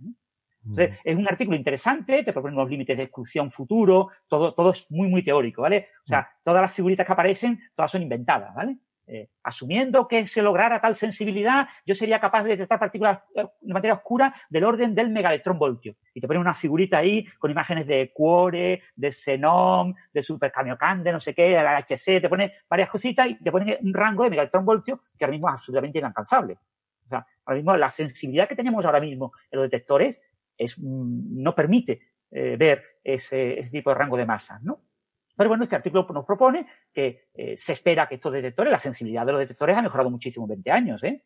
O sea, lo que eh, se buscaba eh, hace 20 años no tiene nada que ver con lo que se busca ahora. Entonces, es de esperar que unos 10 años mejoren mucho y hay mucho interés, sobre todo mm, una de las, de las grandes motivaciones de la gente joven que nos esté escuchando en el podcast. No sé si habrá jóvenes que estén empezando a plantearse la posibilidad de estudiar una carrera de física o que estén acabando la carrera de física que nos estén escuchando, que sepan que en el campo de la materia oscura el futuro de esta década es mejorar la sensibilidad de los detectores en el rango de baja masa.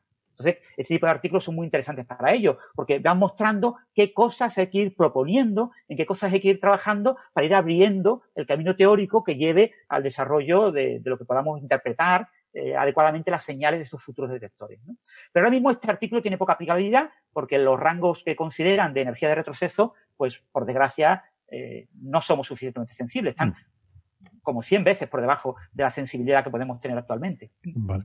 Bueno, pues nada, hay cosas estas para el futuro. Y luego Pero es un punto importante que recordemos. Lo, que todo el mundo debe de recordar de la materia oscura es que tenemos el problema del borracho, las llaves, el portal y la farola. ¿Vale? Llega el borracho al portal, se le caen las llaves y dice, está todo oscuro, no veo nada. Mira ahí a lo lejos, al otro lado de la acera hay una farola. Voy a buscar las llaves en la farola. Dice, pero no has pasado por la farola. No, pero mm, en la farola veo. En la farola veo, pero donde se me han caído las llaves, no veo nada. Entonces, ¿para qué voy a buscar donde no veo? Pues eso es lo que nos está pasando con los detectores de materia oscura. Las partículas WIN, yo tengo bastante juego de ir moviendo los rangos de masa. Entonces, la idea a principios de los 80, cuando se proponen las partículas WIN, eh, son partículas masivas que interaccionan eh, débilmente, o sea, en una escala de eh, interacción similar a la interacción débil, aunque puede ser una interacción diferente. cuando se proponen esas partículas, se propone, pero vamos a buscarlas donde podemos buscarlas, que es donde tienen la energía, la masa similar a la de los átomos. Eh, claro, como no la hemos encontrado, pues eh, ahora tendremos que buscar un poquito por debajo y un poquito por encima. Entonces, el futuro de la búsqueda de partículas de materia oscura no es negar la existencia de las partículas oscuras y decir, como no la hemos encontrado, no existe. Porque como he mirado las llaves debajo de la farola que estaba en la acera de enfrente, si no encuentro la llave en la, acera de enfrente, seguro que no se me han caído las llaves eh, en el portal. No, no, es que se me han caído las llaves en el portal. O sea, si yo no la encuentro en el lugar donde yo más fácilmente puedo buscar, lo que yo tengo que hacer es buscar a un lado y a otro. Energía un poquito más pequeña, masas eh, para las partículas un poquito más pequeñas o masas un poquito más grandes. Y ese es el futuro de la búsqueda de materia oscura para la próxima década y probablemente para un par de décadas. Y, eh, la materia oscura puede encerrarse en unos 40 órdenes de magnitud. 40 órdenes de magnitud. Y estamos explorando muy bien un orden de magnitud, o dos órdenes de magnitud, no más. Entonces, eh, nos quedan 38 órdenes de magnitud que estamos o no explorando o explorando de manera muy, muy indirecta, pésimamente.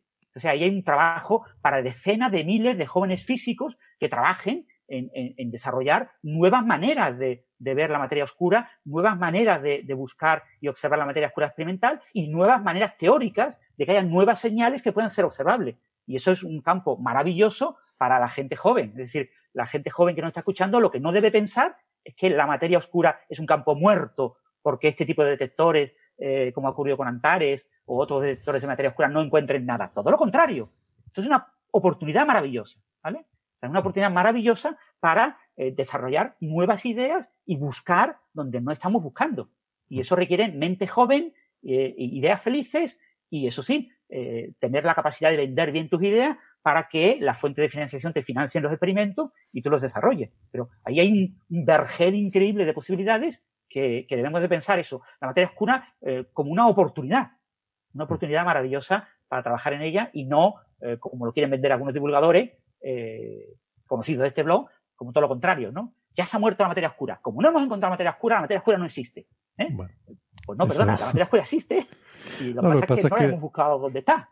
A lo mejor eh, podríamos, y ahora ya te doy paso, Alberto, digo que a lo mejor también podríamos tener, eh, podrían darse otros desarrollos que nos guíen en esa búsqueda.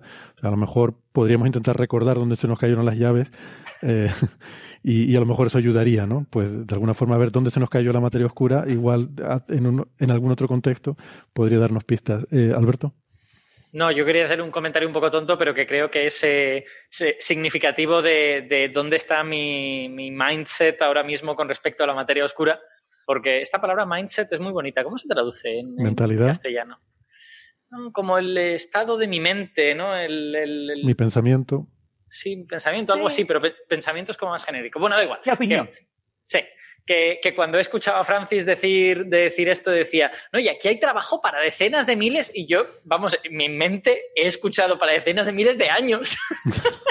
y no, quería decir para decenas de miles de científicos, pero, pero vamos, decenas de miles de años también podría ser. Yo conozco muchos sitios donde hay trabajo para, pero vamos, muchísimo para, para mucha gente. Lo que no sé si hay es sueldos, pero trabajo hay un montón en, ciencia en muchos sitios. Bueno, em, y el tercer artículo sobre materia oscura, que nos podría servir para hilar luego también con temas cosmológicos, porque está un poco a caballo de las dos cosas, es un paper que no es reciente, que también pues lo, lo encontré por razones eh, estos días y me sorprende no haberlo visto porque es un trabajo además en el que uno de los coautores es Abraham Loeb, ¿eh? nuestro viejo conocido. Estamos tardando en tener entradilla para, eh, para la sección Hay que hacer, eh, sí, sí, sí, una entradilla propia o un algo, porque... Pero este es, bueno, como no tenemos entradilla, tenemos a Sara que pone su fondo favorito. Ahora que es asesor de la Casa Blanca, pues lo pone siempre ahí con Trump. Eh, voy a evitarme de escribir la escena, pero está ahí lo con Trump. Y mm, cosas que se pierden si no están viendo el directo. Pero bueno, que mm, este, este artículo es interesante, o sea, ya saben que a veces hablamos con cierta eh, chanza sobre eh, algunos artículos más frívolos de, de, los que publica Abraham Loeb, que bueno, el hombre se ha ganado eh, se ha ganado a base de mucho trabajo, de mucha calidad, el derecho de decir de vez en cuando, desmelenarse de vez en cuando y, y soltar lo que lo primero que le, que le apetezca. Y, mm, pero bueno, pero eso no debemos perder de vista que también a veces publica cosas interesantes. Este artículo, la verdad es que me parece que no ha tenido absolutamente ninguna repercusión y a mí me pareció interesante, pero creo que Alberto tiene eh, algún, algún comentario a eso. Yo es que, no, es que no estoy de acuerdo con que la gente se gane el derecho a decir barbaridades. O sea, la gente, la gente se gana el respeto, el, el, hecho de que cuando tú dices algo, pues las personas den por sentado que te lo habrás pensado y que por lo tanto habrá un razonamiento detrás, pero uno a base de hacer cosas buenas no se gana el derecho a hacer barbaridades. No, eso no se lo gana. Entonces, en mi opinión, lo hace muy mal cuando hace las cosas que hace mal. Vale, sí, también. Sí, es verdad. Eh, bueno, este artículo me parece que está bien. Mm, yo creo que no ha tenido absolutamente ninguna repercusión. Yo por lo menos no lo he visto en ningún sitio y este me parece mucho más interesante que algunos de los otros que ha publicado que han salido eh, absolutamente en todas partes, ¿no? Y aquí lo que propone es un modelo, otro modelo de materia oscura en el cual em, que, lo usa. La, motivación de este modelo es que em, por lo menos alivia eh, parte del problema de la tensión cosmológica con la constante de Hubble H0, este problema que hemos, le hemos dedicado muchísimo tiempo en Coffee Break, que es uno de los, de los problemas que hay ahora mismo en cosmología, de la discrepancia eh, o la tensión que hay entre las medidas del parámetro de Hubble obtenido a partir del fondo cósmico de microondas y el modelo cosmológico de consenso, frente al que se obtiene midiendo en el universo local eh, con eh, medidas de supernovas y otras proxies de, distancia, eh, las medidas del ritmo de expansión del universo. ¿no?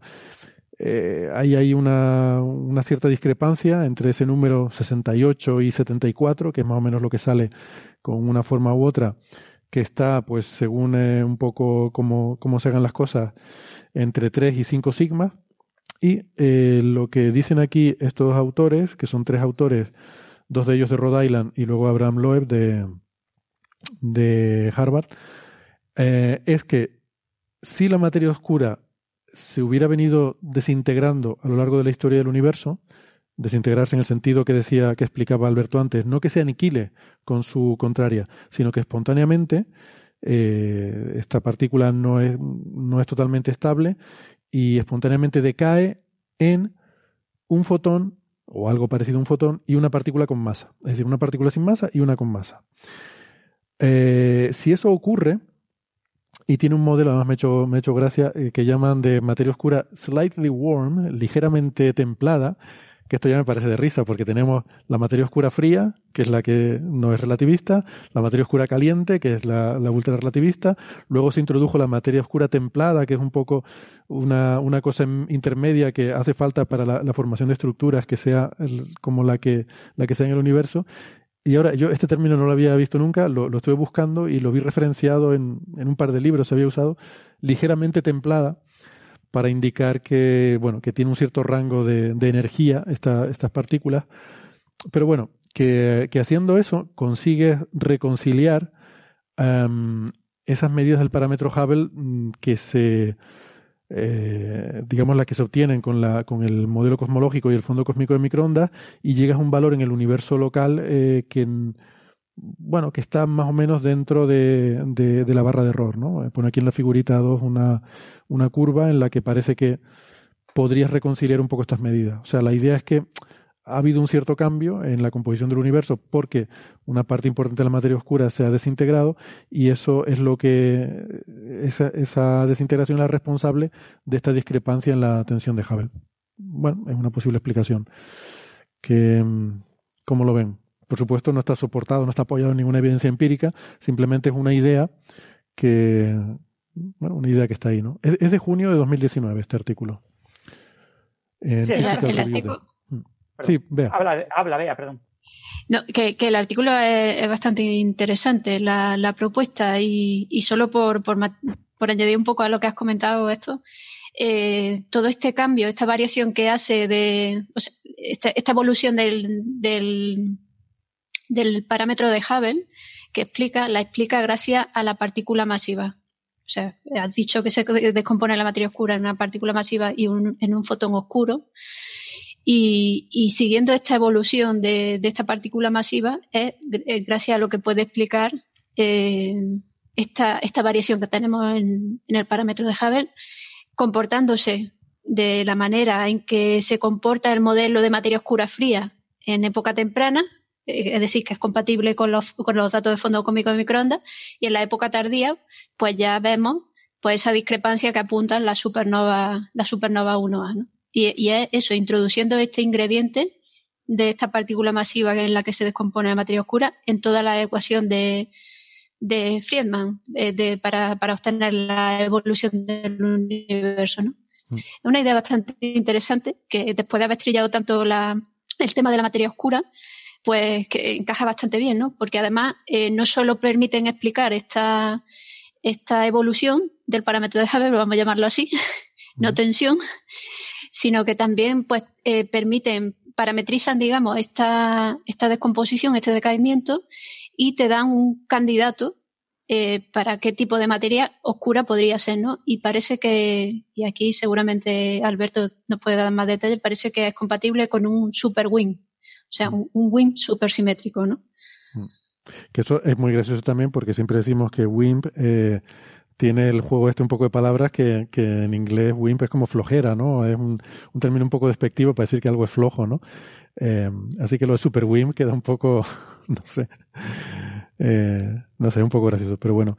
O sea que la, porque realmente hemos estado hablando de desintegración a fotones, pero pero la novedad de esto es que no se desintegra solamente radiación, sino que también se desintegra a una, a una partícula masiva. O sea que, que esa es quizás la novedad. Me sorprende que esto no se hubiera planteado antes, no sé.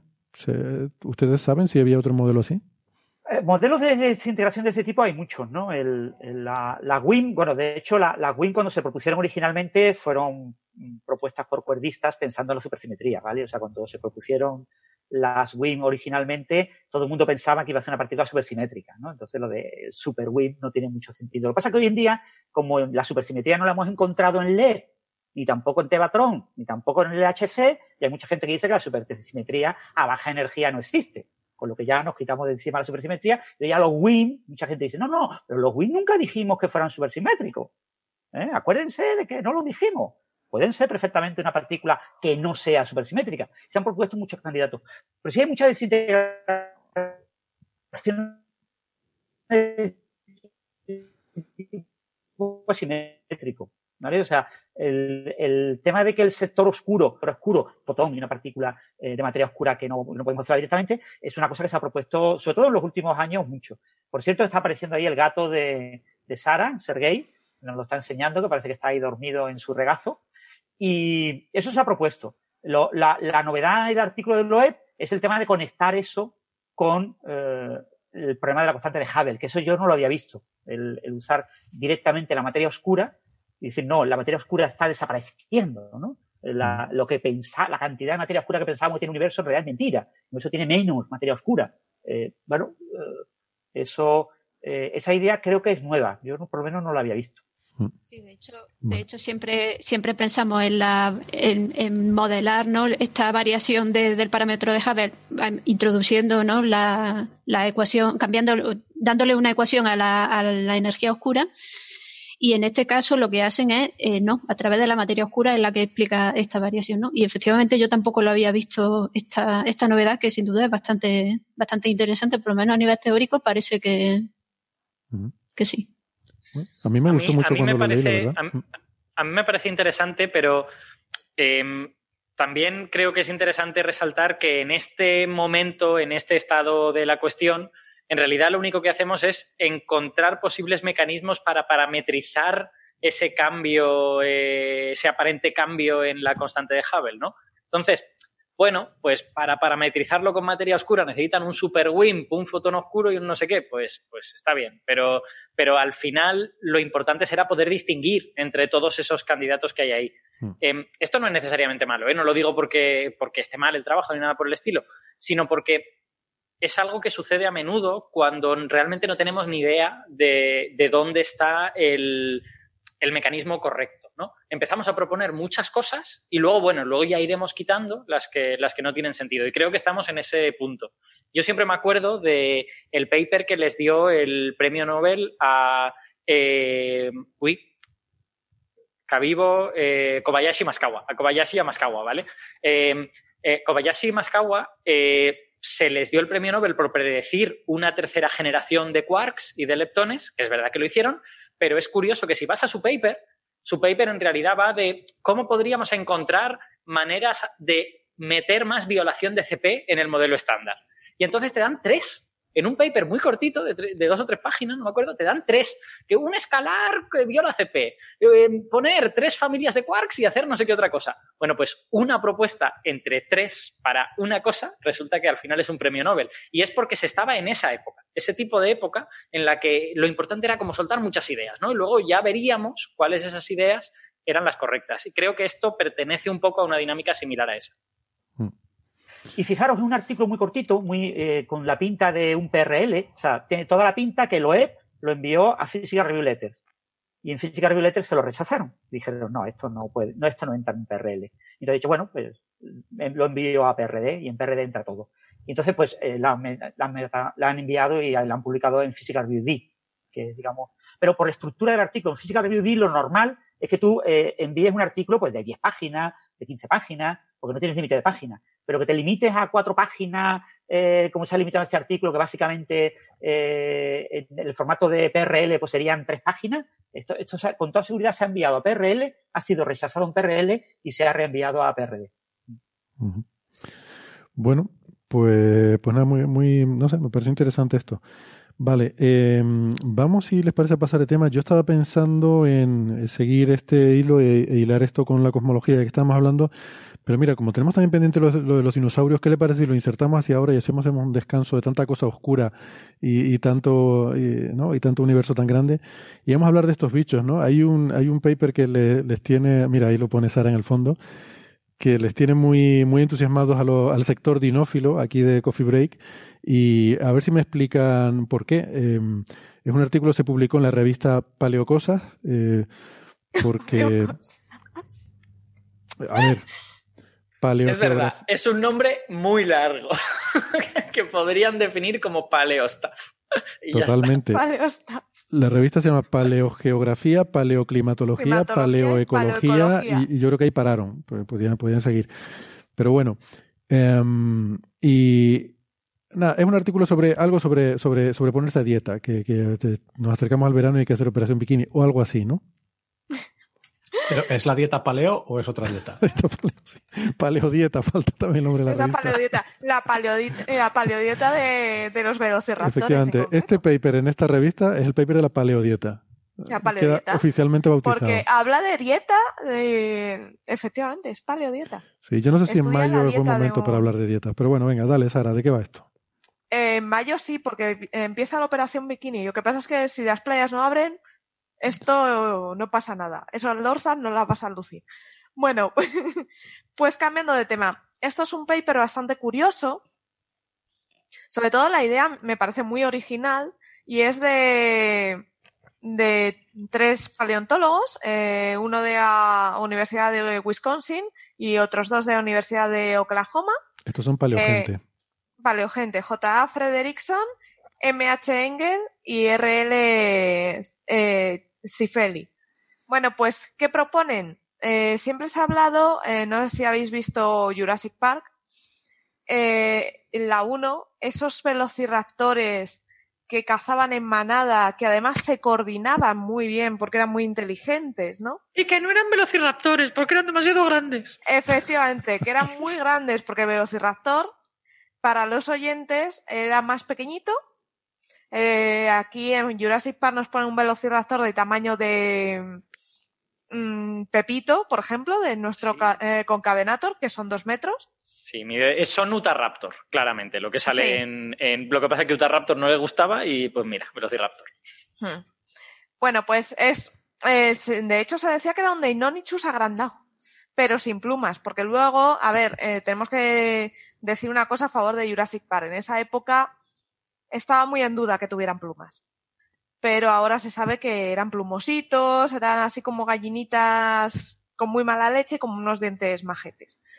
Pero sí que tenían esas plumas que les daba protección térmica y venía bien. El, concepto de gallinas carnívoras da muy mal rollo, ahora que lo pienso.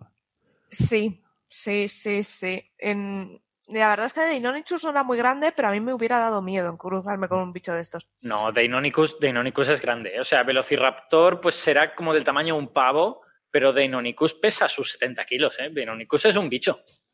¿Eran 70, sí? Sí, sí, Deinonychus es un bicho mm, bastante respetable. Entonces, es un por bicho eso, que te, por que te puede matar. Claro, por eso había leído que en Jurassic Park se habían basado en Deinonychus, pero quitándole las plumas. Sí, pero es que en realidad lo que han hecho es un Utahraptor, porque Utahraptor es un Deinonychus grande. Hmm, eso es. Bueno, pues ¿qué han hecho esta gente? Ha dicho, vale, mm, ¿cómo podemos probar que si cazaban en manada eh, de forma coordinada o si cazaban de forma solitaria, si no tenemos, no, no tenemos una cámara de, eh, que nos permita viajar en el tiempo y filmarlos, ¿no? No podemos hacer un documental de A2. Entonces, ¿cómo lo hacemos? Pues muy fácil vamos a ver qué comen. Porque observando a los eh, cocodrilos actuales, a los dragones de Komodo, hemos visto que aquellas especies que no cazan de forma unida o coordinada, sino que son, van cada uno a su bola, por así decirlo, eh, las presas, como tienen mm, posibilidades de ser comidas por miembros de la misma especie, se protegen y se alimentan de mm, presas distintas a las que tomarán cuando sean adultos. Hasta ahí todo no, solo, no solo eso, sino que si. O sea, los adultos podrían tener como la, la, intuición de me voy a comer a las crías, pero incluso aunque no lo hicieran, la cría no tiene acceso a los bichos grandes que los adultos matan. Sí, el adulto no se lo da. Entonces, eh, que, la cría y el adulto coman lo mismo es, es una señal de que el adulto le está dando comida a la cría. De que está cuidando, de que hay una, una visión de manada como hacen los leones. Por ejemplo, un leoncito cuando nace come lo mismo que un león adulto. ¿Por qué? Porque la leona caza y le lleva comida.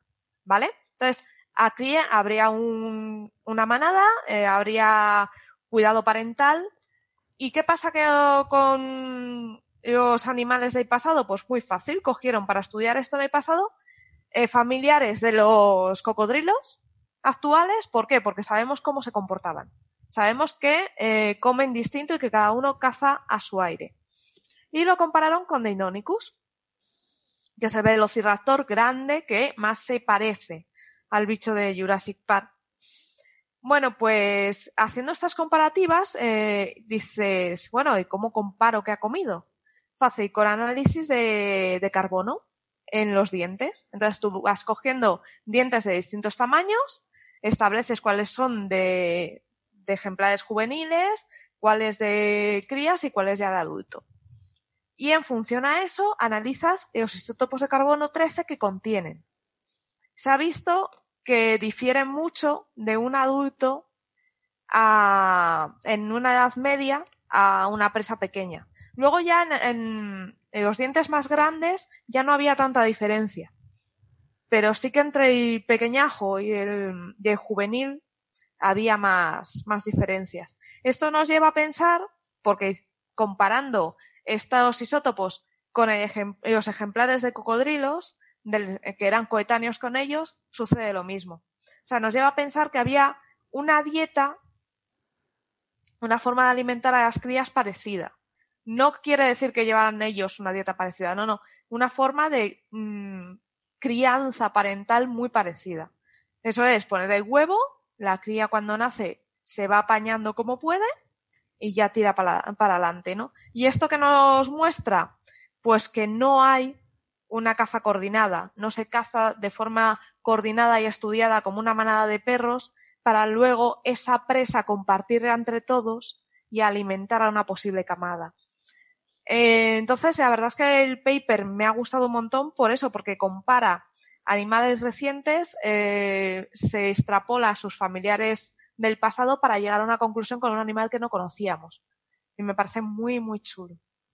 Para mí, este, toda esta historia, no solo este estudio, sino digamos el, programa en el que se inscribe, lo que, lo que nos dice es lo increíblemente difícil que es estudiar el comportamiento de animales de los que solo quedan fósiles, ¿no? Que tampoco es que sea una sorpresa, pero cuando vas tirando del hilo, pues te das cuenta de lo, eh, bueno, al menos desde mi punto de vista de físico, de lo frágiles que son las evidencias, ¿no? Es decir, que el hecho de haber podido ver diferencias en la dieta entre las crías y los adultos te permite decir, bueno, ya sé un poco más sobre el comportamiento de estos bichos.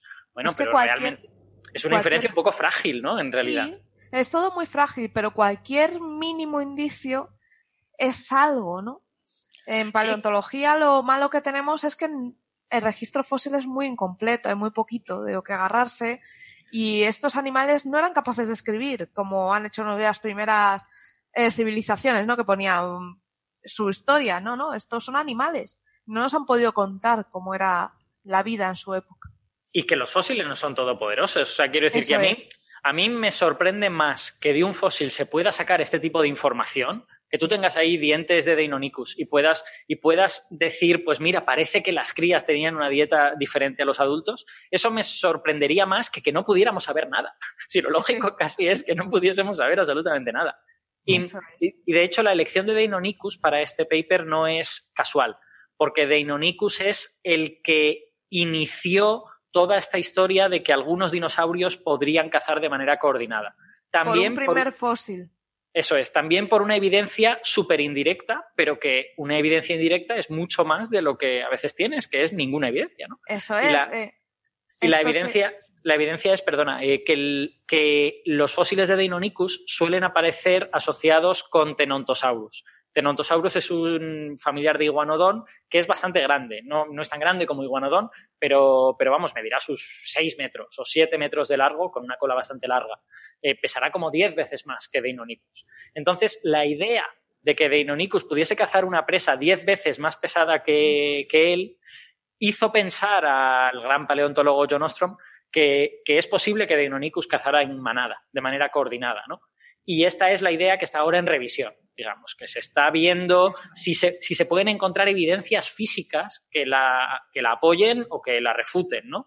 Porque, claro, ¿vale? Tienes una evidencia física, que es esa coincidencia de los dos fósiles que te hace pensar que son predador y presa. Pero podemos encontrar más cosas o nos tenemos que conformar solo con esto, ¿no? Y el hecho de que se haya encontrado aunque solo sea esta evidencia indirecta más, pues ya es un avance relevante en un campo en el que es dificilísimo hacer avance. Eso es, porque te plasma que el fósil que encontraron de, de con, con este iguanodón eh, pudiera ser casualidad que murieran allí tras una agonía o que, pues, como algunas especies de, de aves que se asocien de vez en cuando para cazar una presa grande y ya está.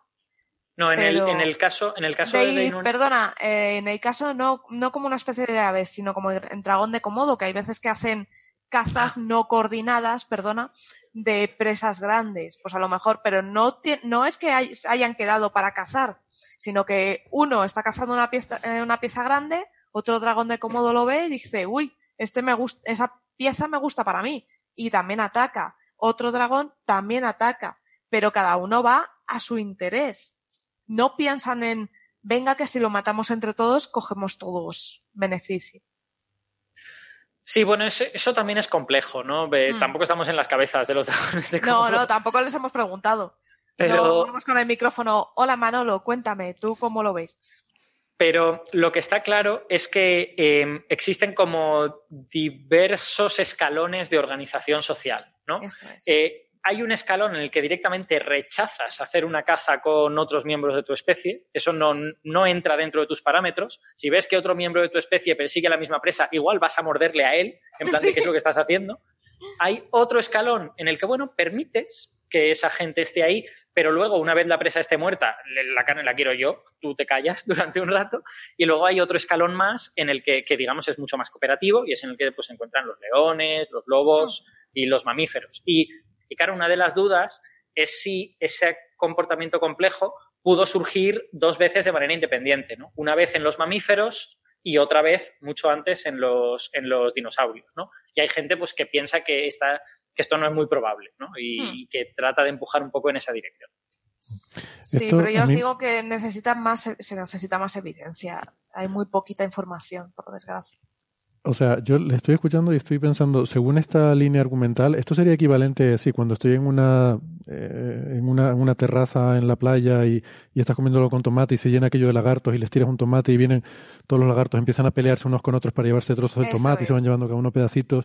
Luego, un, paleontólogo dentro de millones de años encuentra esos fósiles, dirá que estos lagartos se organizaban eh, para cazar el tomate de con una jerarquía social y, unas estrategias de grupo?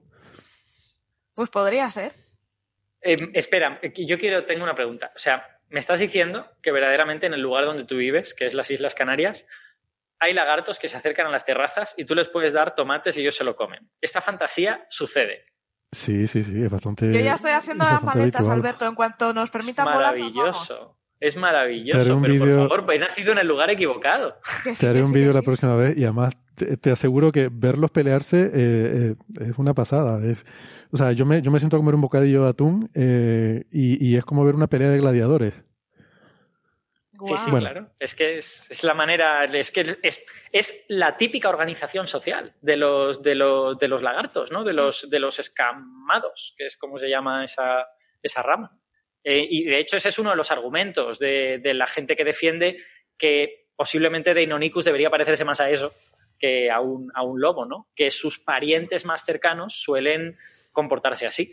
De hecho, fijaos, hay una, hay una cosa curiosa, que es que las aves, de cuya inteligencia nadie duda, que todo el mundo sabe que las aves son muy listas, las aves casi nunca cooperan para cazar, ¿no? Es, es extremadamente raro. creo que está el halcón de Harris y yo no conozco ninguna otra especie.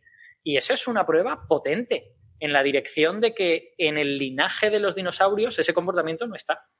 Efectivamente, porque además eso de Inonicus eh, y estos terópodos estaban muy relacionados con las aves actuales. Sí, eran bastante cercanos, sí, sí. O sea, es, es una discusión súper interesante en la que lo que nos falta es evidencia física hard, evidencia física potente. Hay muchos argumentos, todo esto que estamos diciendo es muy interesante, pero ninguno es determinante, ¿no? No podemos establecer la cuestión por cosas de, bueno, es que en su familia tal o en su familia cual. Solo podemos, pues, obtener argumentos de que es razonable pensar y todas estas cosas, ¿no?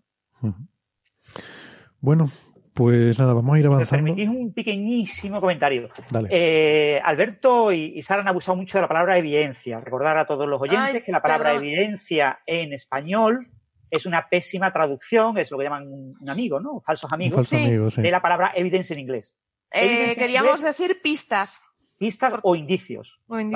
Eh, se ha construido una hipótesis en este artículo paleoecológica basada en indicios y habrá que esperar a que se acumulen más indicios para ver si algún día la acumulación de esos indicios acaba llegando a ser una evidencia.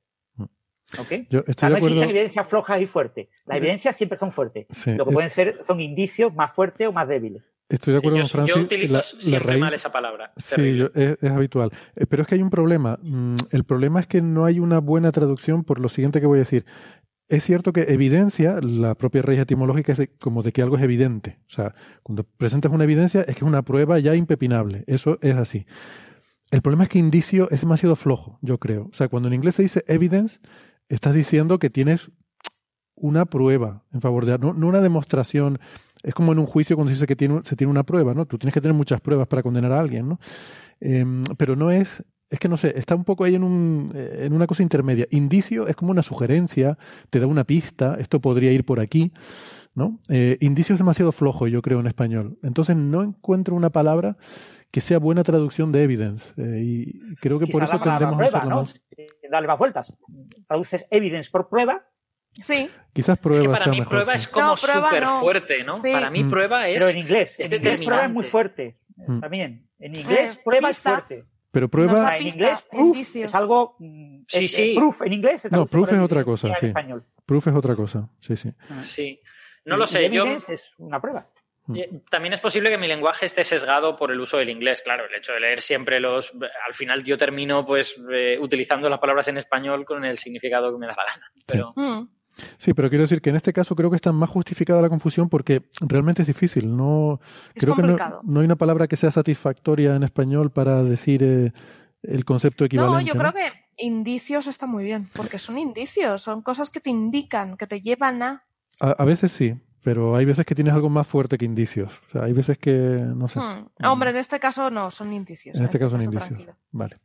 Yo, yo, no estoy seguro de. Yo, o sea, yo creo que son algo más que indicios. Eh, pero es que, claro, ya es el gusto personal. O sea, yo lo cuantifico. A mí me hacen falta 15 indicios para creerme una cosa pero solo me hacen falta cuatro evidencias.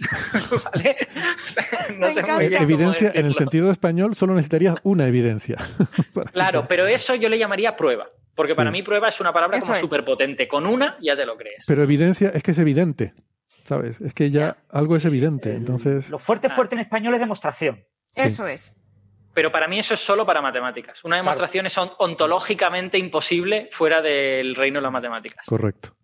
Claro, pero tú piensas que, por ejemplo, nosotros en mi campo es demostración y demostración. Si algo es verídico, demostración. Mm. El resto ya no. Sí.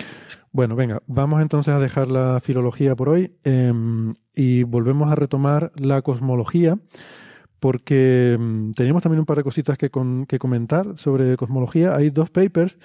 Em, la verdad es que cuando no los había leído, cuando los eh, los sugerí para, tratarlos hoy. Me parece que uno de ellos quizás es como bastante técnico eh, y creo que es así como importante para la gente que trabaja en el campo, eh, pero mm, no sé yo para, a lo mejor para una audiencia, mm, los detalles, si, si son tan tan importantes, pero el otro, podemos empezar por otro si quiere, el que habla de un rebote cósmico, que no es que el universo se haya cogido un cabreo muy grande ni que alguien se haya cogido un, cabreo de proporciones cósmicas, sino que literalmente estamos hablando de un rebote en plan eh, modelos de estos de Big Bang, Big Crunch, ¿no? O sea, un, modelo en el cual el, el, principio del universo, ese Big Bang, viene de una fase anterior. Bueno, esta idea que es, es más antigua que el colacao en polvo, ¿no? Pero eh, en este artículo, que es de, no sé dónde se va a publicar, está, se subió el Preprint al Archive, y es de unos investigadores de, em, de, Estados Unidos y de, y de la India, son dos eh, investigadores estadounidenses y, el tercero de la India. Eh, Iván Agullo. Pero si está Iván, o sea, quiero decir que Iván es compañero mío de carrera. no me había dado cuenta de que estaba en este paper. Pues es el, es el primer autor, su compañero. Sí, Iván está en, en la Universidad de Luisiana.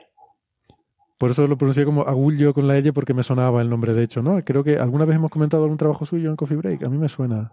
Es probable. Él, él, hace cosas de gravedad y vamos a muy buen nivel. Sí, a mí me suena el nombre. Eh, luego Dimitrios Kranas eh, y Zrinaz, no sé cómo se dirá el, nombre del, del investigador em, del Instituto Nacional de Tecnología eh, de Karnataka en Mangalore lo que antes se llamaba Bangalore, que creo que ahora se llama Mangalore. Bueno, que total, el artículo lo que hace es explorar la idea de que las anomalías, que quizás podíamos empezar introduciendo este concepto que es muy interesante, esas anomalías que se ven en el fondo cósmico de microondas y que se, se habla mucho de ellas, si es una fluctuación eh, estadística, si tienen realmente un significado profundo que puede apuntar a una nueva física, sí podrían ser eh, indicios de que eh, el inicio del universo viene de un, rebote anterior, ¿no?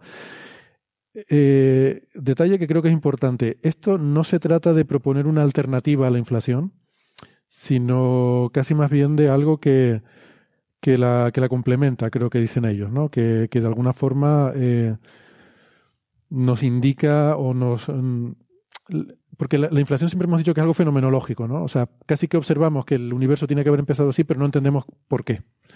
Y esto un poco le sería una especie de, darle una razón de ser. Bea, ¿tú has tenido ocasión de leer este artículo? ¿Tienes comentarios sobre el tema? Lo he estado mirando un poquito a fondo y, bueno, la verdad que es también evidentemente interesante, ¿no? Porque, a ver, anomalía.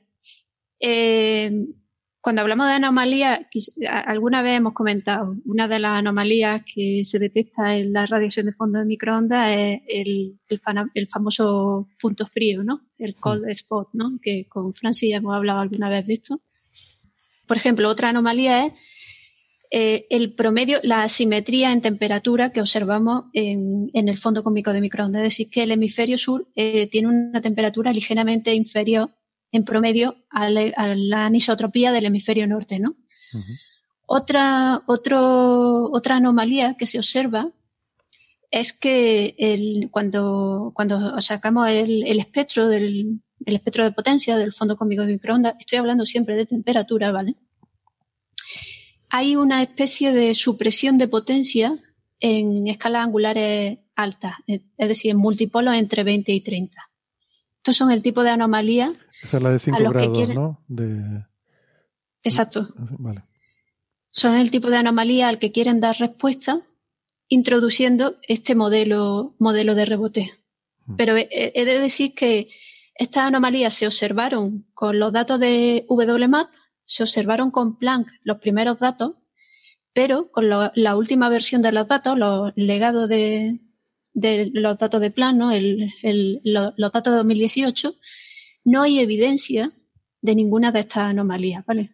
O sea, decir, hablar de este tipo de anomalías eh, quiere decir que hay algo que, o sea, cuando nosotros pintamos el, espectro de potencia, observamos el espectro de potencia y lo ajustamos con nuestro modelo. Si nuestro modelo no es capaz de, reproducir, reproducir esa supresión de potencia que hay en estos multipolos entre 20 y 30, es que nuestro modelo, pues evidentemente está fallando, ¿no? Hay algo ahí que no, que no funciona. Mira, tengo aquí una imagen. Si me dejas, voy a compartir un momento la, pantalla para eh, la gente que, esté viendo el directo, a ver si lo, pueden ver.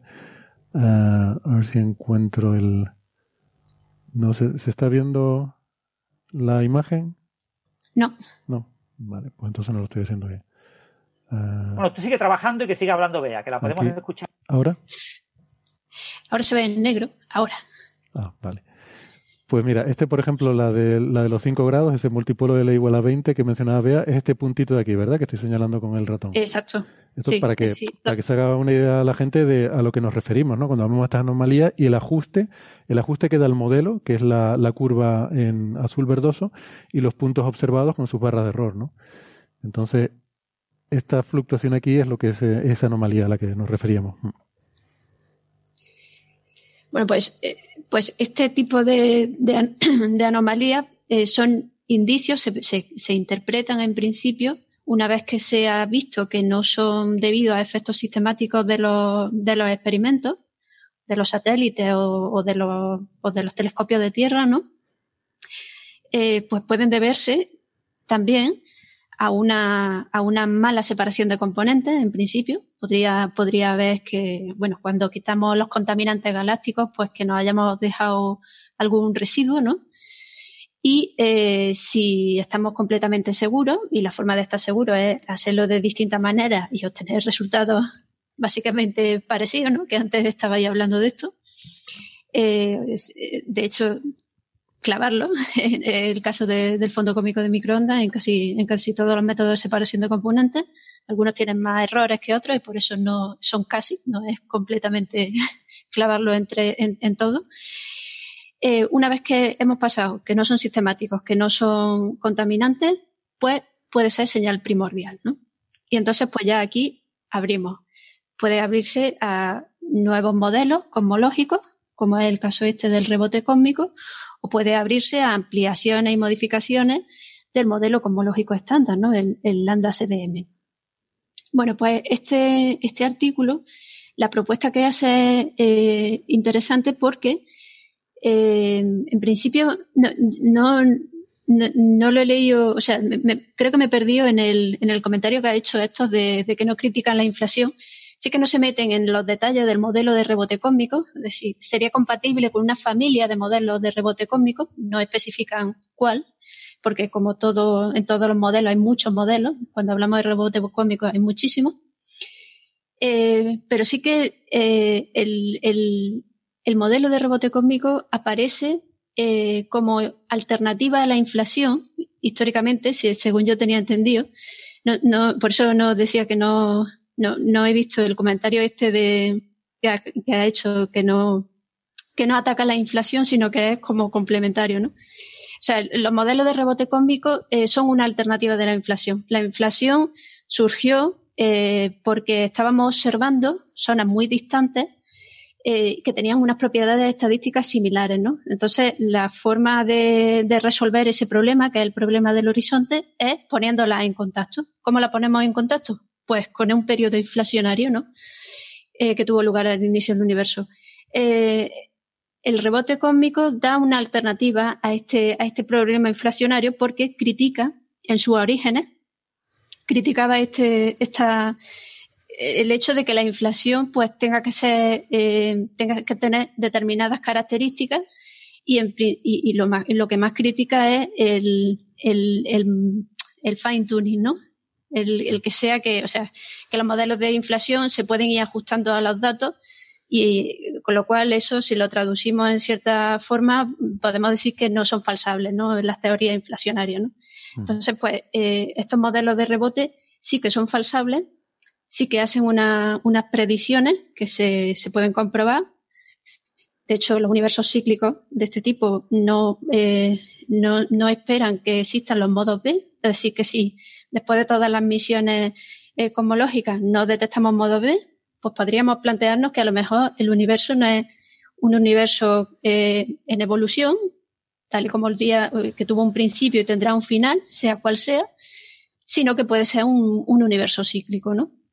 Pero, bueno, una, cosa, aquí lo que, a ver, estaba buscando ahora un poco por ver de dónde me quedé con esa idea y lo pone, ponen varias veces en el, en el artículo, dice que un rebote que precede a la inflación, esto por ejemplo pone en la introducción, en el último párrafo de la introducción, dice, eh, mostramos que un rebote que precede a la inflación puede inducir fuertes correlaciones no gaussianas a escalas comparables o mayores que las del horizonte, que aunque no se pueden medir esas correlaciones directamente, producen un efecto en el fondo de microondas que puede dar cuenta de las anomalías observadas. ¿no?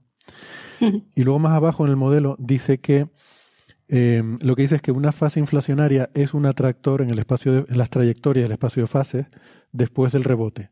Es decir, que en el espacio de fases del, sistema del universo como, como un todo, una fase con las características de la inflación, con esa expansión tan rápida, eh, es un atractor. O sea, que, la mayoría de las trayectorias eh, tienden a hacer eso. Mm, o sea, lo pone como algo mm, anterior a la inflación. O sea, que la inflación ocurre y es, es la que explica, la que resuelve los problemas del horizonte y los, o sea, los problemas habituales que resuelve la inflación, pero el rebote es algo anterior. Eh, vale. Eh, no, desde luego el rebote, o sea, cuando hablamos de estos modelos, estamos hablando de modelos que tienen que ver con la, eh, con la gravedad cuántica del lazo, en general, ¿vale? Estos modelos de, de universo eh, con efectos rebote. Eh, exacto. Eh, sí que, sí que, digamos que entonces este que considera un, no es propiamente de universo de efectos rebote. Yo es que estaba, estaba haciendo una revisión un poco histórica, pero que sí, sí que hay que acoplan, que, que acoplan los modelos inflacionarios, digamos, para explicar evidentemente el crecimiento de anisotropía. Si no lo acoplan, lo imitan porque la forma de, generar el espectro de anisotropía tiene que ser con un, o sea, poniendo un espectro de potencia inicial, ¿no? Con esta distribución de, de las fluctuaciones iniciales que luego dan, lugar a la, a la, anisotropía, ¿no? Mm. Bueno, en definitiva, eh, vale, eh, el efecto rebote se produce antes, luego viene la inflación, ¿no? Y lo que nos, nos explican con esta, con esta, con este artículo es precisamente toda esa eh, anomalía de la asimetría entre la diferencia de temperatura entre el hemisferio norte y sur del fondo de, microondas.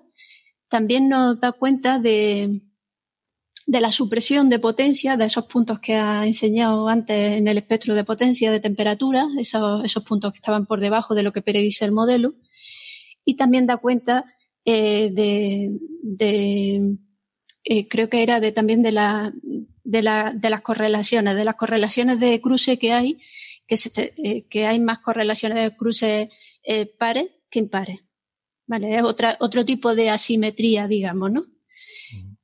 bueno, pues simplemente teniendo en cuenta este tipo de modelos, estos tipos de modelos de rebote, pues son capaces de explicar estas anisotropías que se observan que se observan, pero repito, se observan, ellos han escogido los, datos de WMAP y los datos de Planck del primer año cosmológico porque eh, en los del último año eh, no aparecen, no aparecen estas esta anomalías de, del fondo mm. o están, están más o menos resueltas. Hay una cosa que me, que me ha llamado la atención y, y, últimamente me llaman la atención en todo este tipo de artículos.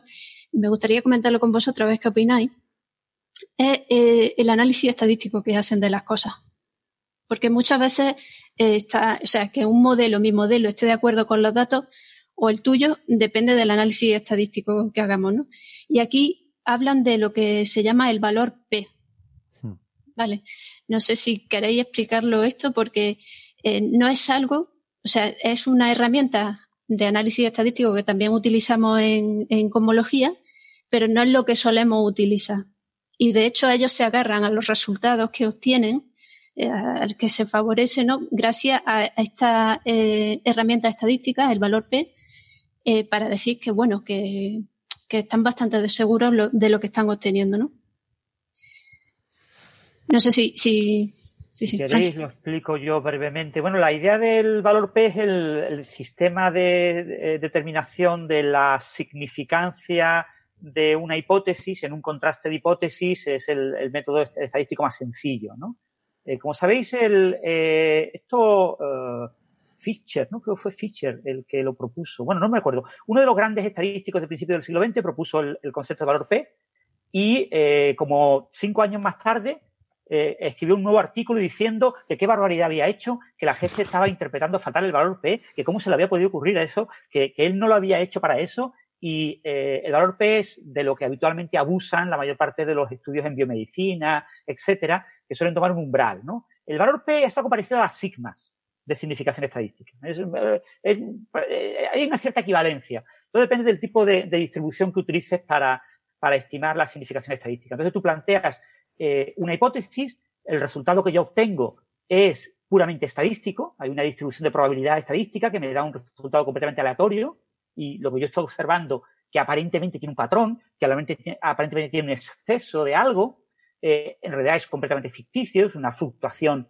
puramente estadística, y esa es mi hipótesis nula. Entonces yo contrasto esa hipótesis pues planteando un conjunto de una especie de modelo Monte Carlo. Eh, genero muchos modelos teóricos para ajustar esos datos y veo la probabilidad de que toda esa distribución eh, eh, generada de manera artificial de resultados estadísticos es comparable, o compatible con el resultado que yo obtengo. Entonces, yo calculo la probabilidad una especie de probabilidad. El valor P no es exactamente una probabilidad, porque se calcula de manera frecuencial, hay algunos métodos en bayesiano para calcularlo de una manera un poco más precisa, pero básicamente me dice eh, cuál es la, certeza que tengo yo de que los datos que yo tengo provienen de una distribución estadística.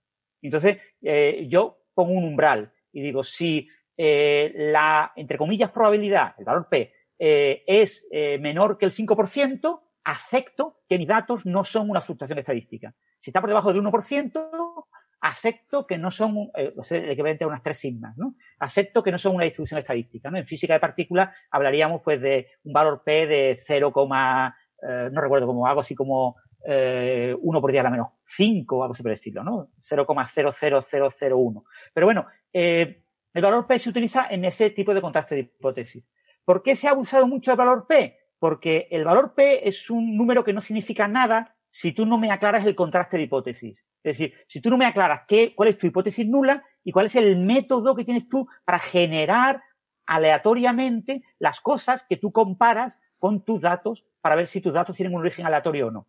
Entonces, el valor P en, biomedicina se acusa mucho de él porque es muy sencillo. Que tengo un P de 10 a la menos 4, esto es verdad, porque tengo un P igual, pero P de 10 a menos 4 no significa nada si tú no me aclaras todos los detalles del experimento.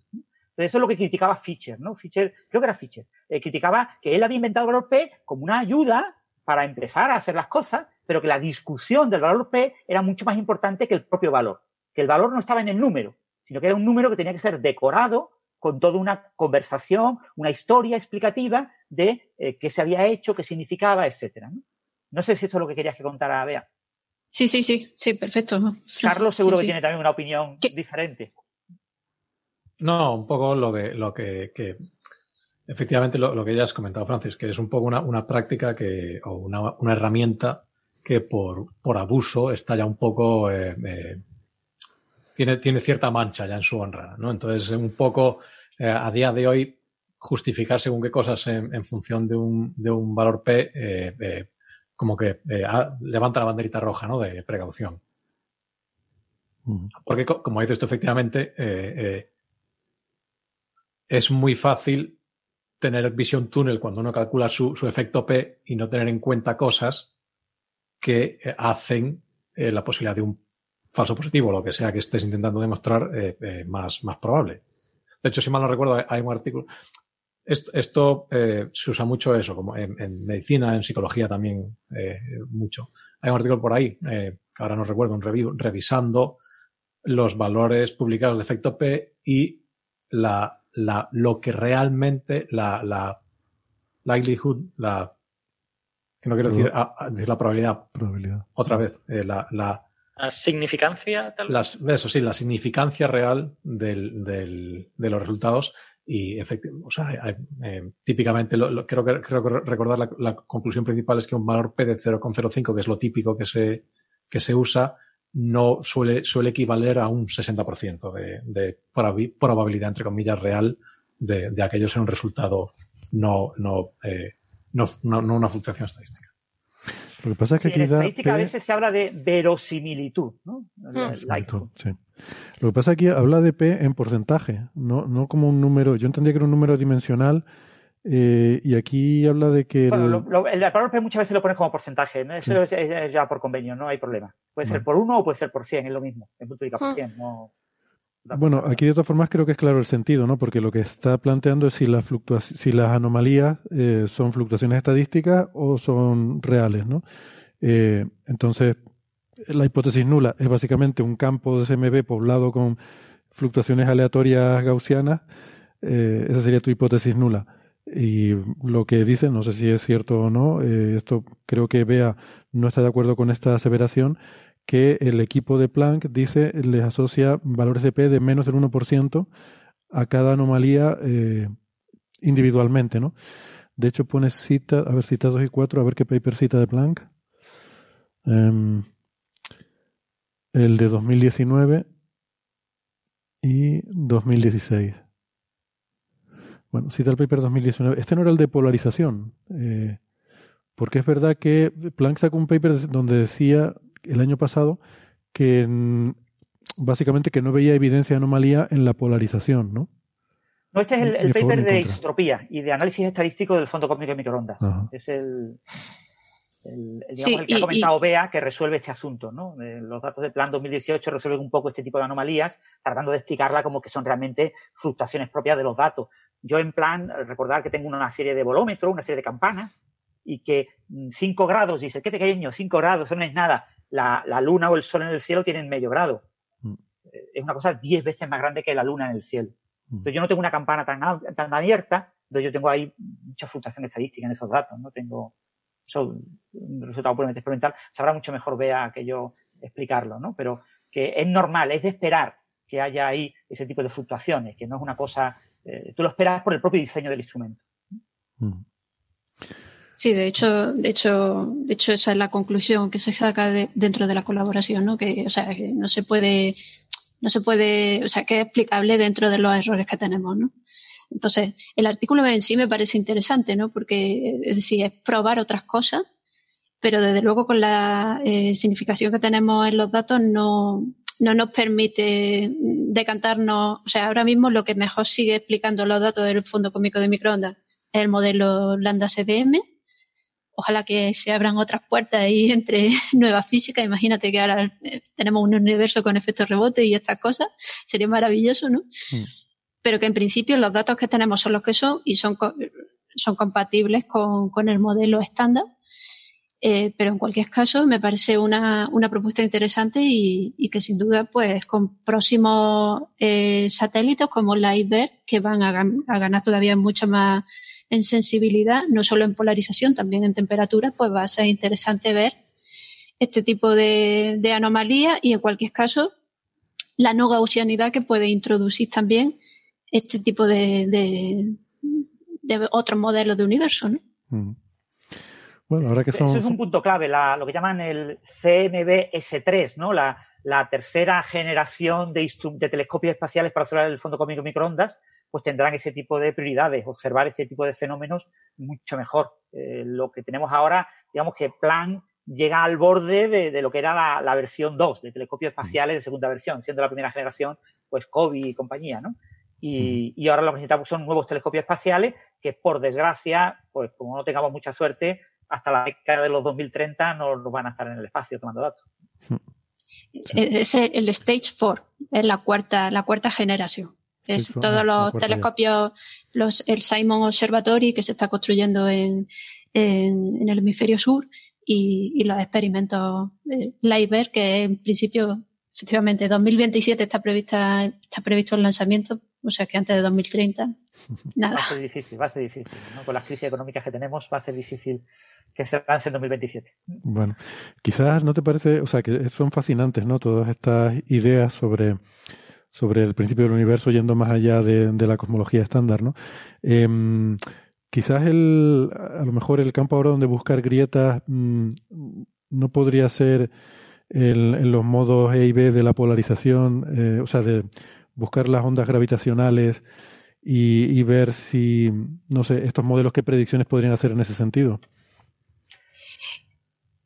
La onda gravitacional, a ver, los modos B el, problema que tenemos con la polarización es que eh, eh, se ve afectada, o sea, detectar modos B es detectar ondas gravitacionales primordiales y no, o sea, tenemos que controlar muchísimo eh, los foreground, los contaminantes. Tenemos que asegurarnos muchísimo de que no estamos metiendo señal galáctica que sabemos que está polarizada y que nos puede enmascarar mm, vamos, o que nos puede quedar un residuo de señal polarizada que no, o que nos haga un leakage o lo que sea entre, entre polarización de modos E, que son primordiales, que, que vienen de las fluctuaciones escalares de densidad, o sea, estos, estos los tenemos medidos perfectamente caracterizados, los que no hemos medido son todavía los B, pero sí que hay mecanismos físicos galácticos, efectos en la galaxia que nos pueden coger esa señal de exacto, esa señal en modo B primordiales y convertirla en modo, en modo B, por ejemplo, la rotación de Faraday. Pues o sea que tenemos que ser muy cuidadosos y limpiar muy bien los datos de la emisión galáctica y mm. luego, cuando tengamos los modos B, tenemos efecto lente, eh, si existieran campos magnéticos primordiales, también tendríamos una contribución, es decir, que no solo es eh, onda gravitatoria, pero sin duda la onda gravitatoria eh, sería la ventana perfecta, mm. los modos B debido al fondo estocástico de onda gravitatoria, para, para explorar la inflación o no. Claro, sí, por eso decía que sí, a lo mejor estos modelos podrían intentar centrarse más en eso, más que en las propias anomalías del fondo de microondas, ¿no? Pero bueno, ya que hablas de esos contaminantes en los velos y tal, podemos entonces aprovechar para hilarlo con el siguiente paper, que como digo, este es el que quizás es más técnico, eh, pero bueno, por dar una, una idea a lo mejor a la gente de que em, es un paper en el que se comparan datos de Planck con los de los que se obtienen por el, la colaboración BICEP y Keck, que es en el, en el Polo Sur, pues uno, eh, este no es el Keck, el, telescopio óptico que es de, 10 metros en Hawái, sino también eh, financiado por la Fundación Keck, por eso se llama así, un, una antena que hay en el Polo Sur, ¿no? Em, que han estado observando una región del cielo y la colaboración entre, entre, entre esto, ¿no? BICEP 2 y, y em, pues la comparación de eso con Planck eh, sirve a estos autores para mm, del Niels Bohr Institute, por cierto, de Copenhague, para mm, yo creo que este artículo, sobre todo lo que es un aviso navegante, de decir, ojo, que aunque nos vayamos fuera de la galaxia, porque hasta ahora siempre hemos pensado, Bea está hablando de la contaminación de la galaxia y tal, fuera de, lo que es el plano de la galaxia, que es donde está este, este, esta zona que han observado, eh, encuentran que hay efectos mm, residuos, digamos, espurios, que, que, podrían ser confundidos con modos B. ¿no? O sea, es, un, es una advertencia de que tenemos que tener cuidado con estas contaminaciones porque no, no las entendemos bien, ¿no? Es algo así, vea, ¿verdad? Sí, eh, y además es, bastante, es simple el artículo y es, y es bastante esclarecedor, ¿no? en eso, en, en, el sentido que tú has dicho, esto, de aviso a navegantes. Eh, lo que han hecho es eh, una cosa es una cosa bastante simple. Han cogido la región donde observa BISET 2. Recordemos que BISET 2 es donde el experimento este que clamaron. Hemos detectado los modos B, ¿no? Eh, fue con este experimento. Es una región muy pequeñita del cielo.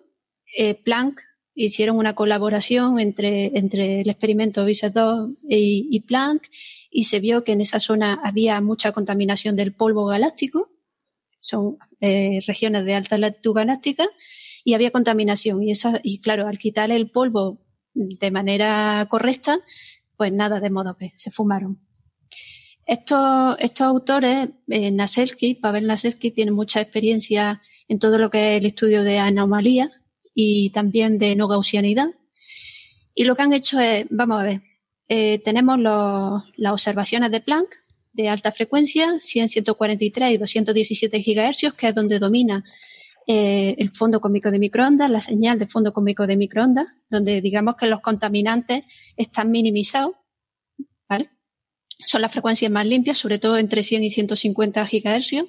Por eso todos los experimentos siempre de fondo cómico de microondas en Tierra se centran en torno a los 150 gigahercios, porque es donde los contaminantes son mínimos. Y eh, por un lado tienen las observaciones de plan y por otro lo que han hecho es coger los mapas de fondo cómico de microondas que, obtenemos, ¿no? O sea, los mapas que, vemos de la distribución de anisotropía son mapas que se han obtenido a partir de esas observaciones quitándole los contaminantes galácticos. Entonces no es lo mismo. Digamos que es un producto de la separación de componentes para luego hacer el análisis cosmológico.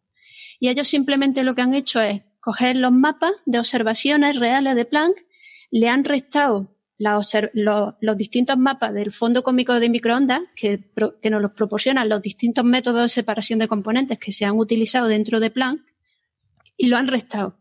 Lo han restado en la zona donde observa BISET 2. Entonces, eh, han estudiado la distribución que queda y han visto que hay una distribución no gaussiana eh, que es compatible con una mala limpieza, o sea que hay todavía residuos de, contaminantes galácticos en esa, en esa zona. O sea que los métodos de separación de componentes eh, no son tan, tan, o sea, no están limpiando muy bien, digamos. O sea, están limpiando bien, pero se pueden mejorar. Y ellos lo que ponen, lo que resaltan es esto, que ojo, cuidado, que, que a pesar de todo, eh, todavía hay residuos de contaminantes galácticos en esta zona. Y para ello, pues, han estudiado la, la no gaussianidad. Siempre se supone que, bueno, eh, quitamos la galaxia, que es donde están los principales, la emisión de la galaxia es lo que más contamina, ¿no? Está en el plano de la galaxia y a alta latitud galáctica suponemos que los contaminantes tienen una distribución gaussiana. Bueno, pues ellos están viendo que, no del todo. O sea, es un artículo, ya digo, muy sencillito, una, una aproximación bastante sencillita, pero muy esclarecedora de, que hay que tener mucho cuidado. Todo esto en datos de polarización, ¿vale? Que son los que nos interesan para buscar los modos B. Claro, que es lo que es más delicado de, de, ver, ¿no? Es más sensible a todo esto. Veo que mm. ponen que el, este manuscrito, bueno, este manuscrito, este artículo está preparado para ser enviado a JCAP, el, el Journal of Cosmology and Astroparticles. Y, hombre, quizás me parece que, no, no estoy seguro si lo entendí bien, pero me pareció entender que decían que cuando sacas los mapas de E y B, o sea, los modos, los modos E y B, que son menos sensibles a los contaminantes que los propios valores de Q y U. O sea, Q y U es la polarización que tú mides, ¿no? Es polarización lineal en dos direcciones perpendiculares. Eh, bueno, es, la polarización que mides. Eh, y de ahí sacas eh, estos... No, sé si vale la pena explicarlo. La, la, polarización es una flechita en cada punto, o sea, es un campo, es un campo vectorial. En este caso es un campo en dos dimensiones porque es sobre el mapa del cielo, ¿vale? Sobre la superficie del cielo tenemos en cada punto una flechita que es la, dirección de la polarización y matemáticamente cualquier campo vectorial que uno tenga siempre lo puede descomponer en, dos campos. Eh, puedes descomponerlo en dos, cuya suma te da el campo que tú tienes. Y en este caso, una forma conveniente de, de descomponer este, bueno, siempre lo puedes descomponer en dos campos tal que uno de ellos tiene Mm, esto es para que sepan eh, cálculo vectorial. Uno de esos campos tiene rotacional cero y otro tiene divergencia cero. Perdón, estoy liándolo más de lo que quería aclararlo. Pero bueno, y esos son los que llamamos E y B en analogía al campo eléctrico y el campo magnético. ¿Vale? Entonces, simplemente tú puedes expresar la polarización como la suma de estos dos campos. Y entonces lo que, lo que dicen, eh, me pareció entender, es que esos dos campos E y B son menos sensibles a los contaminantes que la propia polarización en sí, lo cual sería una buena noticia, pero no estoy seguro si lo entendí bien porque no me quedó muy claro. Eh, he, perdido un poco la conexión y eh, lo que dicen, sí, creo que, que trabajar directamente sobre los datos sin procesarlos a pasar al espacio de E y B es mucho más, o sea, al procesarlo a E y B pierde, pierde detalle, digamos. Ah, vale, o sea, lo entendí al revés, vale. Ellos lo que dicen que, que es mejor que trabajemos en Q y en U porque ahí sí que hay rastro de esos residuos de, los contaminantes galácticos. Ah, bueno. Vale, eso tiene, tiene sentido. Mm. Sí, pasar de, de Q y U, que son los datos no crudos, pero son los datos que, medimos, ¿no? Mm. Eh, procesarlo al espacio de E y B, que es una analogía, o sea, al final se convierten en mapas en vez de, de Q y U, en mm. mapas de E y B. Eh, bueno, pues ahí eh, no se tiene, no se tiene idea de, o sea, no, no quedan esos residuos siempre. Hay leakage en el proceso de conversión de, Q, de a EB, o sea que no se controla mucho y ellos prefieren, y bueno, es lo que, lo que han demostrado con, con el, en el artículo, en el análisis, que mejor trabajar para buscar residuos de contaminantes galácticos, mejor trabajar en Q1. Esto tiene sentido, de hecho es muy habitual. Eh, normalmente, eh, por, por, cómo funcionan las cosas en la teoría, hay unas ciertas cantidades que son las interesantes para determinar, pero que no son las que tú mides directamente. Entonces uno intenta, a partir de lo que mide, sacar las cantidades que son interesantes para hacer la comparación con la teoría, pero normalmente suele ser mejor al revés, suele ser mejor coger tu modelo teórico y a partir de ahí predecir los observables y comparar esos observables con los que observas directamente. Eh, porque de la otra forma tiendes a amplificar el ruido y a tener efectos mm, menos, bueno, que, suele ser más fácil ir desde la teoría a la observación que no al revés. sí, desde eh, luego que eh, sacar saca información de QI es mucho más fácil. Claro, si queremos sacar información eh, galáctica, ahora si queremos sacar información primordial, es mucho más sencillo no hacerlo en el espacio de los píxeles, en el mapa, sino hacerlo sobre el espectro. Es que, claro, tienes que compaginar un poco y de luego si quieres hacerlo realista, tienes que limpiar bien los mapas y luego ya procesa y lo, asegurarte primero que lo que te vaya a salir luego en el espacio, en el espacio de Fourier, ¿no? Se puede explicar con, con señales primordiales, que no haya ningún tipo de resto de, de contaminantes galácticos. Bueno, pues nada, eso era un poco lo que teníamos. ¿Alguna cosa más sobre estos temas ¿Y ¿Sabes, Bea, ¿tú, tú, eres colaboradora de la colaboración Plan? Sí. Eh, entonces, eh, ¿sabes si van a, eh, si han leído desde la colaboración este artículo y van a considerar, porque claro, lo que están planteando aquí es que quizás la limpieza de los mapas, ¿no? Del Commander, en el ISE, etcétera, no ha sido la adecuada y que se puede mejorar. Entonces, lo mismo, este artículo sirve para inyectar en la colaboración PANE una mejora aún mayor, porque ya habían dado el release oficial, ya habían dejado la versión final de los datos, pero parece que eh, si esto es verdad, podría mm, seguirse escarbando un pelín más eh, en la comparación entre esos mapas, ¿no? Mm, de hecho, sí que se está haciendo una nueva separación de componentes. Se están reprocesando los mapas. Eh, no sé si se va a tener esto en cuenta porque este resultado es de ahora. No obstante, Naselki casi siempre ha trabajado en esta línea y sé que Naselki eh, no sé si está en la colaboración, pero sí que está de colaborador en, algunos artículos. Seguramente, pues, habrá aportado algún tipo de, de idea sobre, sobre este tipo de cosas, ¿no? Eh, pero sí se están reprocesando los mapas. Eso sí, sí que se está, se está haciendo y, seguramente pues pronto saldrá alguna, alguna noticia al respecto. Estos son Sería muy, interesante, aunque fuera un resultado intermedio nuevo, un resultado intermedio adicional, este reprocesado puede ofrecer alguna, alguna idea, porque, bueno, los futuros telescopios que tendrán que observar. Claro, la, la, la clave de, de, desvelar los modos B es quitar el velo. De quitar el velo tenemos que mapear muy bien el polvo. Desvelar. Has usado la palabra perfecta. Desvelar, eh, Entonces, el, eh, eh, conocer mejor los errores que tenemos ya en plan nos va a ayudar mucho mejor, digamos, a plantear y a desarrollar nuevos algoritmos. Yo, en ese sentido, veo este artículo interesante y prometedor aunque, claro, vale, hay que esperar lo que diga Bicep Free, lo que digan los nuevos resultados, que eso eh, debe estar a punto de publicarse. En menos de un año así, creo publicarán algo. Bicep Free lleva ya como tres años tomando datos y no ha publicado nada, o sea que ya tiene que publicar algo. Mm, hombre, se lo pensarán mucho antes de publicar nada después de la última que No, no, pero tienen que publicar algo, tienen la obligación de publicar algo. no estoy diciendo que anuncien los modos B, ¿vale? no los van a ver, no van a ver los modos B. Mm. pero tienen que publicar lo que, han hecho. Ya han publicado artículos técnicos hablando de los detectores, cómo funcionan, cómo han sido calibrados, etcétera. O sea, el, análisis de los datos lo tienen que publicar. Mm. Y si no publican, va Francis y les da un capón. bueno, vayan preparando alguna pregunta, si quieren, la gente que está escuchando, que ahora, ahora las vamos a atender. Eh, simplemente para terminar, bueno, yo creo que acabamos ya con esto. Esto, eh, eh Naselki es del Niels Bohr Institute en Copenhague que no, esto no sé si serán amigos de, de los que cuestionaban eh, la detección de ondas gravitacionales con LIGO, eh, aquellos que mm, bueno, no sé si sería eh, si estaría entre esos autores, supongo que no, es un instituto grande y mm, es un instituto de física teórica, ¿no? Bueno, que. Héctor, si quieres, yo tengo apuntada alguna pregunta que han hecho en el chat antes, porque estaba ocioso y digo, ah, pues me las copio. Entonces, si queréis, podemos comentar alguna de esas mientras la gente va escribiendo cosas en el chat. Y que conteste Carlos alguna, porque lo veo muy callado. Está, sí, está muy hoy, ¿eh? Vale, pero, pero van a, ser. Cuando, pero cuando por tan lejos de la Vía Láctea ya me pierdo. Pero... el velo galáctico es galáctico, ¿eh? Es, eh, eso, iba a decir.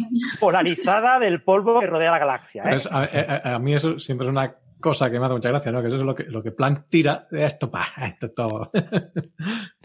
lo que un sabio no quiere, pues, el otro sabio lo, lo ¿cómo era? Sí, lo aprovecha. Eso, no lo aprovecha. Bueno, que eso, que van a ser pocas preguntitas, ¿eh? Que estoy muy cansado, anoche dormí poco, necesito irme a casa y descansar. Así que poquitas preguntas. estoy igual.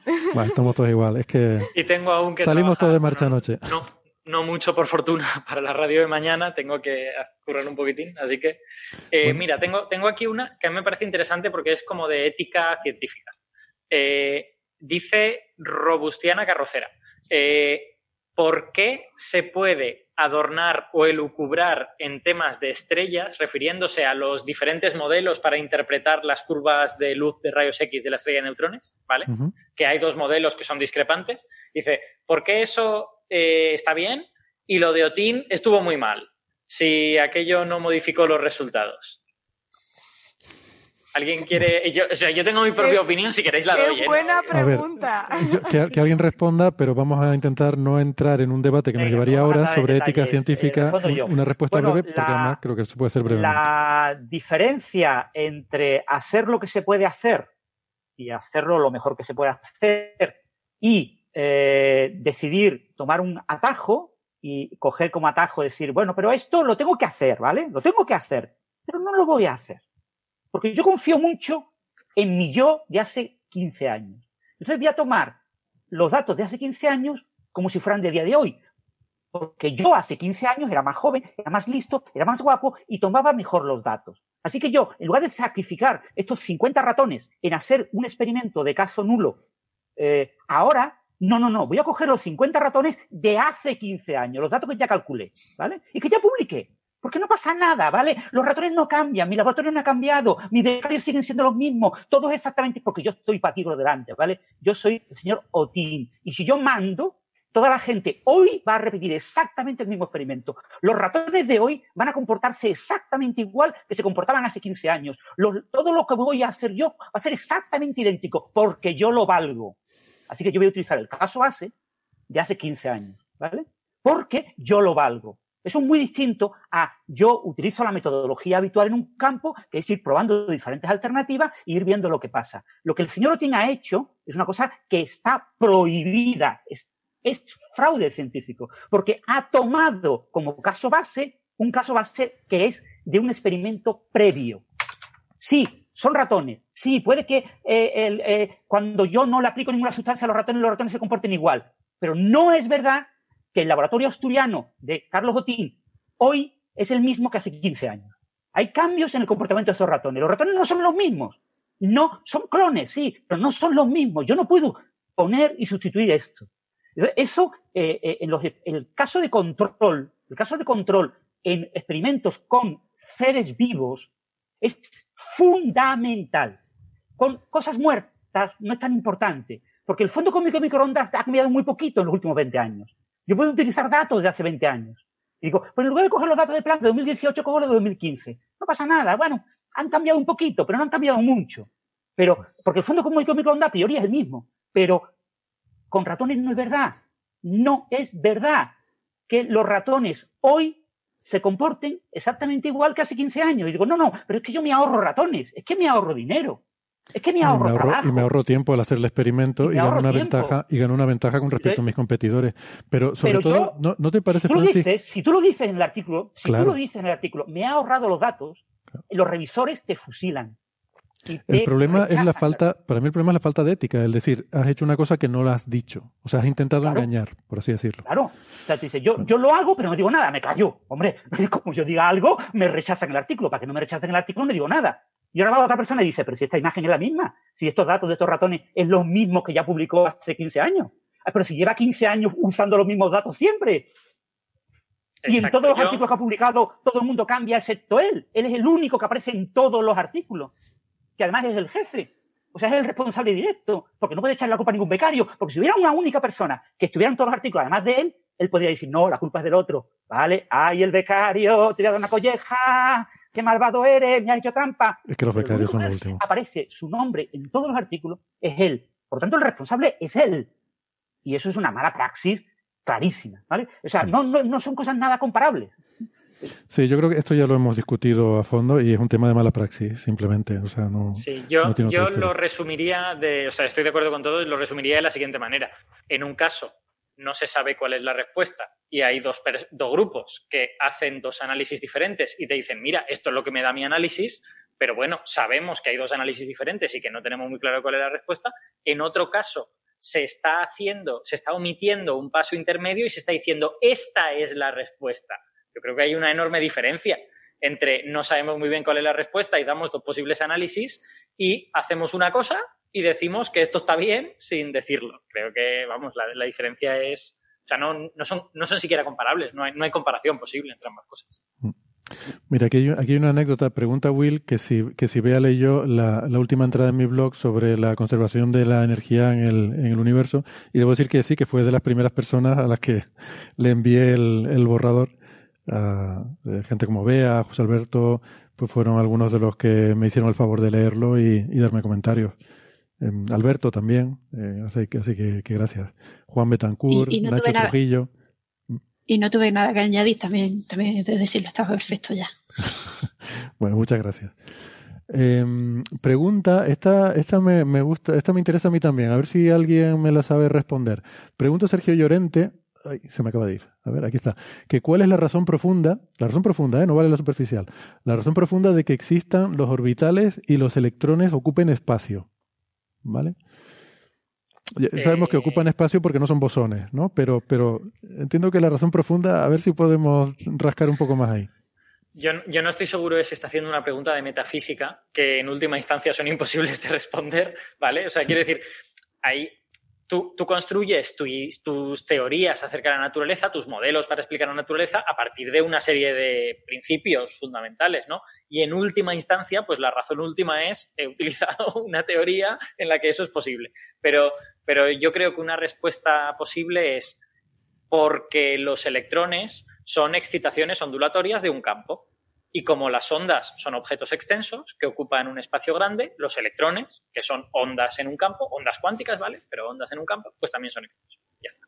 Eso es, eso es lo que yo diría. Pero vamos, que si uno se empeña y tal, pues en última instancia es porque estoy usando teoría cuántica de campos. y ahí es posible. Y si usara pelotitas, pues no sería posible. vale. ¿Tenías alguna más apuntada ahí, Alberto? ¿Quieres ir intercalando de las que tenías apuntadas? A ver, pues déjame que mire. Mira, esta igual, igual te gusta a ti, Héctor. Eh, es de Jorge Alcácer. ¿Las estrellas que giran muy rápido son esferas o la fuerza centrífuga es suficiente para convertirlas en elipsoides muy achatados? Pone el muy específico. Esa se, la reboto a Carlos. Sí, o sea, eh, de hecho hay tipos de estrellas. Eh, hablábamos antes de una estrella tipo BE, B grande, E chica. Entonces, esta nomenclatura las estrellas, lo que ahora sabemos, principalmente en función de su temperatura, se clasifican en OBA-FGKM, de, caliente a fría, ¿no? Entonces, estas, estas estrellas tipo B son estrellas muy calientes, por lo tanto, están en fases iniciales de su evolución. Y, la E chica es de especial, esencialmente. Porque tiene unas líneas de emisión eh, que no corresponden con, otras, con, lo que tú esperas de una estrella B. Y estas líneas de emisión vienen de que una estrella que está girando tan sumamente rápido que básicamente tiene un cinturón alrededor de su, de su ecuador. Entonces tú cuando, cuando ves la estrella, por lo que tú comentabas antes del efecto Doppler, este cinturón, eh, una parte del cinturón se aleja, otra parte del cinturón se acerca porque está rotando y lo ves como líneas de emisión. Eh, entonces, eh, y este, este cinturón es simplemente un efecto de rotación. hay muchas estrellas, de hecho las estrellas la esfericidad de las estrellas es una cosa muy relativa. Estrellas como el Sol, que son razonablemente densas, aunque la, densidad por medio del Sol es básicamente la del agua, eh, eh, a pesar de que el, núcleo del Sol es extremadamente denso, cuando tú tienes una, atmósfera muy extendida, con lo cual la densidad promedio es, como la del agua, no demasiado alta. Eh, una medida, una manera de medir la densidad aunque es una manera o, de expresar la densidad en números, es una manera un poco artificial, es lo que se llama la gravedad superficial, que básicamente en la superficie de la estrella, cómo, o sea, cuán tira la estrella, Entonces, la gravedad del, la gravedad del Sol, eh, si mal no recuerdo, eh, esto, se mide en logaritmos, la gravedad del Sol es 5, Eh, hay, estrellas, como por ejemplo las supergigantes, que son muy, muy, muy tenues y tienen gravedades superficiales muy bajitas. Con lo cual, la, la superficie de la estrella no ya es que esté achatada por tema de rotación, sino que la estrella más parece una patata porque es el, digamos, la gravedad no es capaz de compensar otros efectos como que a lo mejor tienes una mancha y la, la, presión de radiación encima de la mancha es más baja o cualquier tipo de cosas, con lo cual tienes eh, eh, eh, estructuras que no son para nada esféricas. Em, mira, Sergio Llorente nos, apuntaba que la, pregunta anterior sobre el, sobre el electrón en realidad iba por el tema de los orbitales, ¿no? que entiendo que es que por qué mm, forman orbitales, que tienen esa forma en el espacio. Bueno, los orbitales son soluciones de la ecuación. Hay, hay mucho mito con esto de los orbitales, ¿no? Porque son súper preciosos, son súper maravillosos, ¿no? Claro, son, eh, el orbital es una eh, distribución infinita de probabilidad. Hay una probabilidad no nula el infinito. Eh, los, orbitales que se suelen dibujar es cortar a una cierta probabilidad. Yo corto como eh, eh, contornos de cierto nivel. Entonces, los orbitales tienen una estructura que es la estructura natural de un objeto esférico que vibra con diferentes momentos angulares, donde el momento angular tiene componentes de componentes principales y una componente secundaria, ¿no? Los números cuánticos L y M, ¿no? Tienes vibraciones completamente esféricas, vibraciones en un eje, en cada uno de los ejes, eh, vibraciones en, diferentes ejes, ¿no? Conforme L va subiendo, L igual a 1, pues te da eh, menos 1, 0 más 1, L igual a 2, menos 2, menos 1, 0 más 1. E, ese tipo de vibraciones son exactamente las mismas de cualquier ecuación eh, ondulatoria, ¿vale? De cualquier objeto esférico. En heliosismología, Héctor utiliza armónicos esféricos similares. Es decir, los orbitales tienen esas estructuras como tan exóticas pero en realidad son completamente naturales. ¿eh? Son eh, armónicos eh, esféricos asociados a la vibración de un objeto que tiene simetría esférica y en el que yo tengo un momento angular. Tengo la posibilidad de que pierda esa esfericidad y el desarrollo es completamente natural. Es decir, que no, no hay que pensar que los orbitales son una cosa solo de los electrones en los átomos y que es una cosa tan bella tan preciosa con esas, esos donuts que aparecen de vez en cuando en los dibujitos, el doble donut, el no sé qué.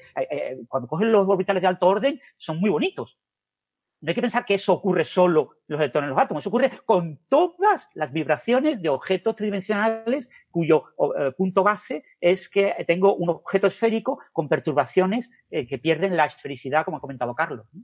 Entonces, mm. la estructura orbital es completamente normal, o sea, no, es nada, nada exótico y nada específico de los electrones. Es que la ecuación de Redinger es una ecuación de onda, y ya está. No sé si, eh, Alberto, ¿quieres decir algo más?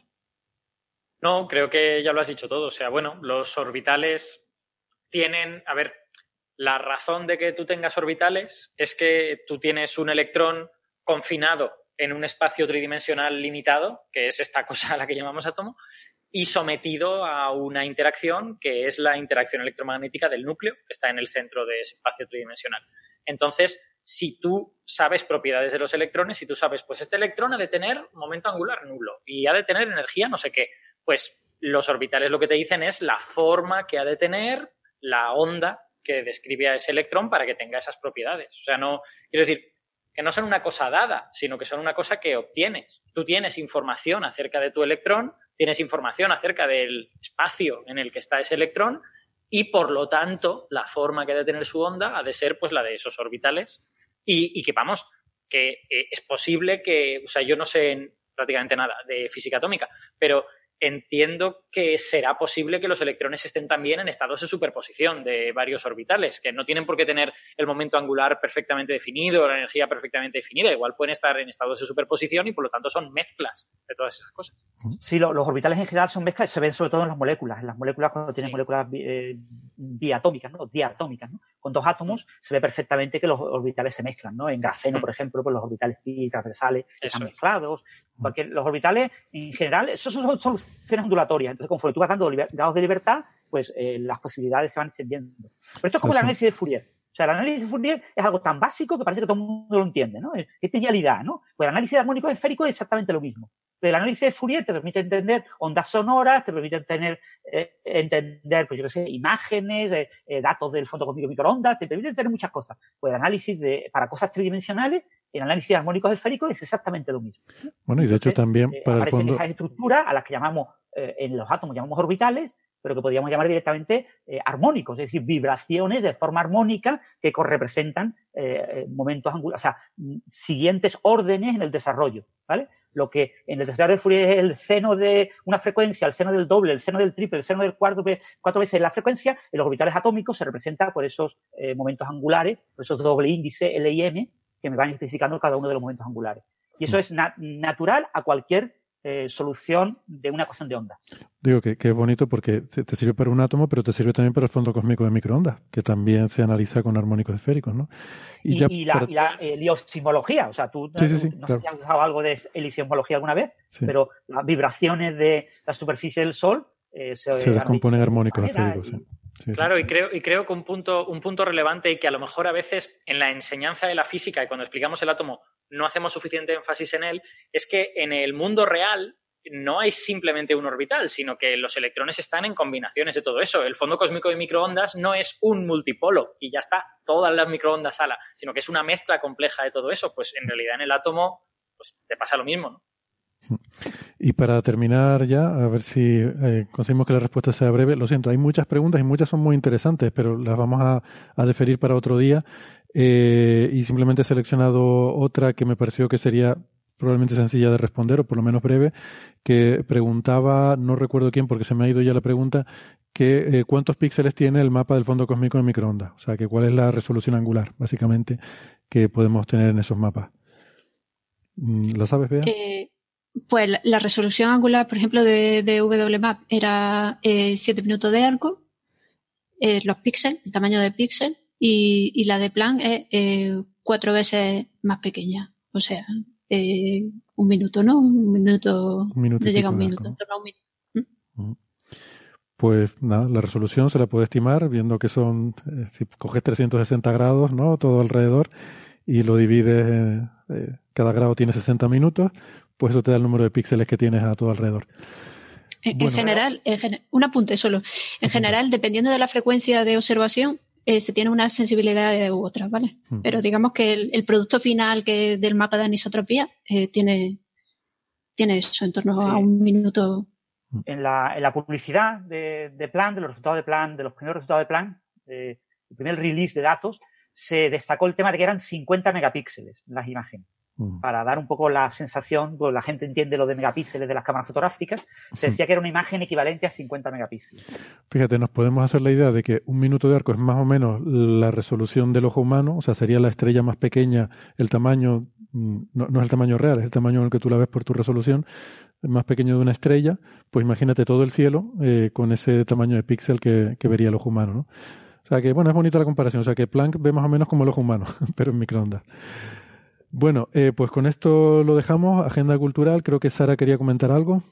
Sí, eh, mañana día 15 por San Isidro a las ocho y media de la tarde no hagáis planes porque Ciencia Visión nos trae en su canal eh, de YouTube una zarzuela en tres actos. Va sobre Jocelyn Bell y allí tendréis a, a Manolo y a... Jolín, y a, Natalia. Natalia. Natalia. Se me ha ido. Se me ha ido Natalia. pues tenéis a Manolo y a Natalia con varios amigos en su salsa. Son muy divertidos. Y yo os No, no, en, su zarzuela, no en su salsa. Es verdad. Perdone. yo os lo recomiendo. Es muy divertido y se aprende muchísimo. Muy bien. Pues con esto yo creo que le ponemos el lacito. Eh, y bueno, si me dejas que, haga yo un mini anuncio. Anuncia, anuncia. El, si os acordáis que hace dos semanas di una charla sobre relatividad para el canal del IFIC, en las últimas semanas hemos estado haciendo otras. Olga, mi compañera Olga habló de cuántica, mi compañero Quique habló ayer de física nuclear. Bueno, pues la semana que viene, el miércoles, que creo que es día 20, sí, miércoles 20 a las 4 de la tarde, eh, vamos a estar los tres en el canal de YouTube del IFIC respondiendo preguntas de gente. que, por ejemplo, pueden dejarnos las preguntas en los comentarios de los vídeos. O sea, si no han visto las charlas y les apetece, pues que vayan y en los comentarios que dejen las preguntas que sean. Nosotros recogeremos y responderemos a esas preguntas y hablaremos con la gente que esté en el chat. Que ya con el número de preguntas que hay, con las dos horas que, queremos estar no vamos a dar abasto, pero bueno, que haremos lo que podamos. Responderemos a todo lo que se pueda. Pues sí, y aprovecho entonces también yo, que soy un desastre y me olvido siempre de estas cosas, para comentar que estuve el lunes pasado en la Fundación Orotava también dando una charla virtual y me olvidé de comentarlo para que la gente se pudiera se pudiera conectar que tuviera interés, pero se va a publicar y creo que eh, creo que hoy subieron el vídeo, así que lo voy a lo voy a compartir por ahí en redes sociales. Em, por si queda alguien que tenga algo de tiempo libre después de escuchar este programa de casi tres horas y media que vamos ya. ¿Quieren que sigamos estirando esto un rato más ya y llegamos hasta las tres horas y media? O pues, yo, creo que no, ¿no? Yo tengo que dar de comer a mis tortugas antes de que salgan de esa habitación. Otra vez, otra vez, ¿no? no, no, sí, antes solo he sacado la, comida para que se descongele. A descongelar. Ah, vale, vale, pues entonces, era de comer. Yo qué sé, Héctor, como tú quieras, ya me da lo Yo tengo que hacerme la cena. Estaba, estaba siendo sarcástico o intentándolo. Bueno, ¿Cuánto falta para las tres horas y media? Eh, pues nos quedan diez minutos, pero vamos, yo, casi que creo que creo que ha quedado bien por hoy. ¿Tú eres el que manda? Mm, no, pero, pero bueno, creo que ha quedado bien por hoy. A mí, a mí me ha gustado el programa, eh, me lo he pasado bien, he aprendido mucho, así que gracias Sara, Bea, Carlos, Francis, Alberto, un placer. Gracias a toda la gente que ha estado siguiendo el directo y a los que estarán escuchando en el podcast. Un abrazo a todos, hasta la semana que viene. Muchas gracias. Un abrazo, chao. Hasta luego. luego.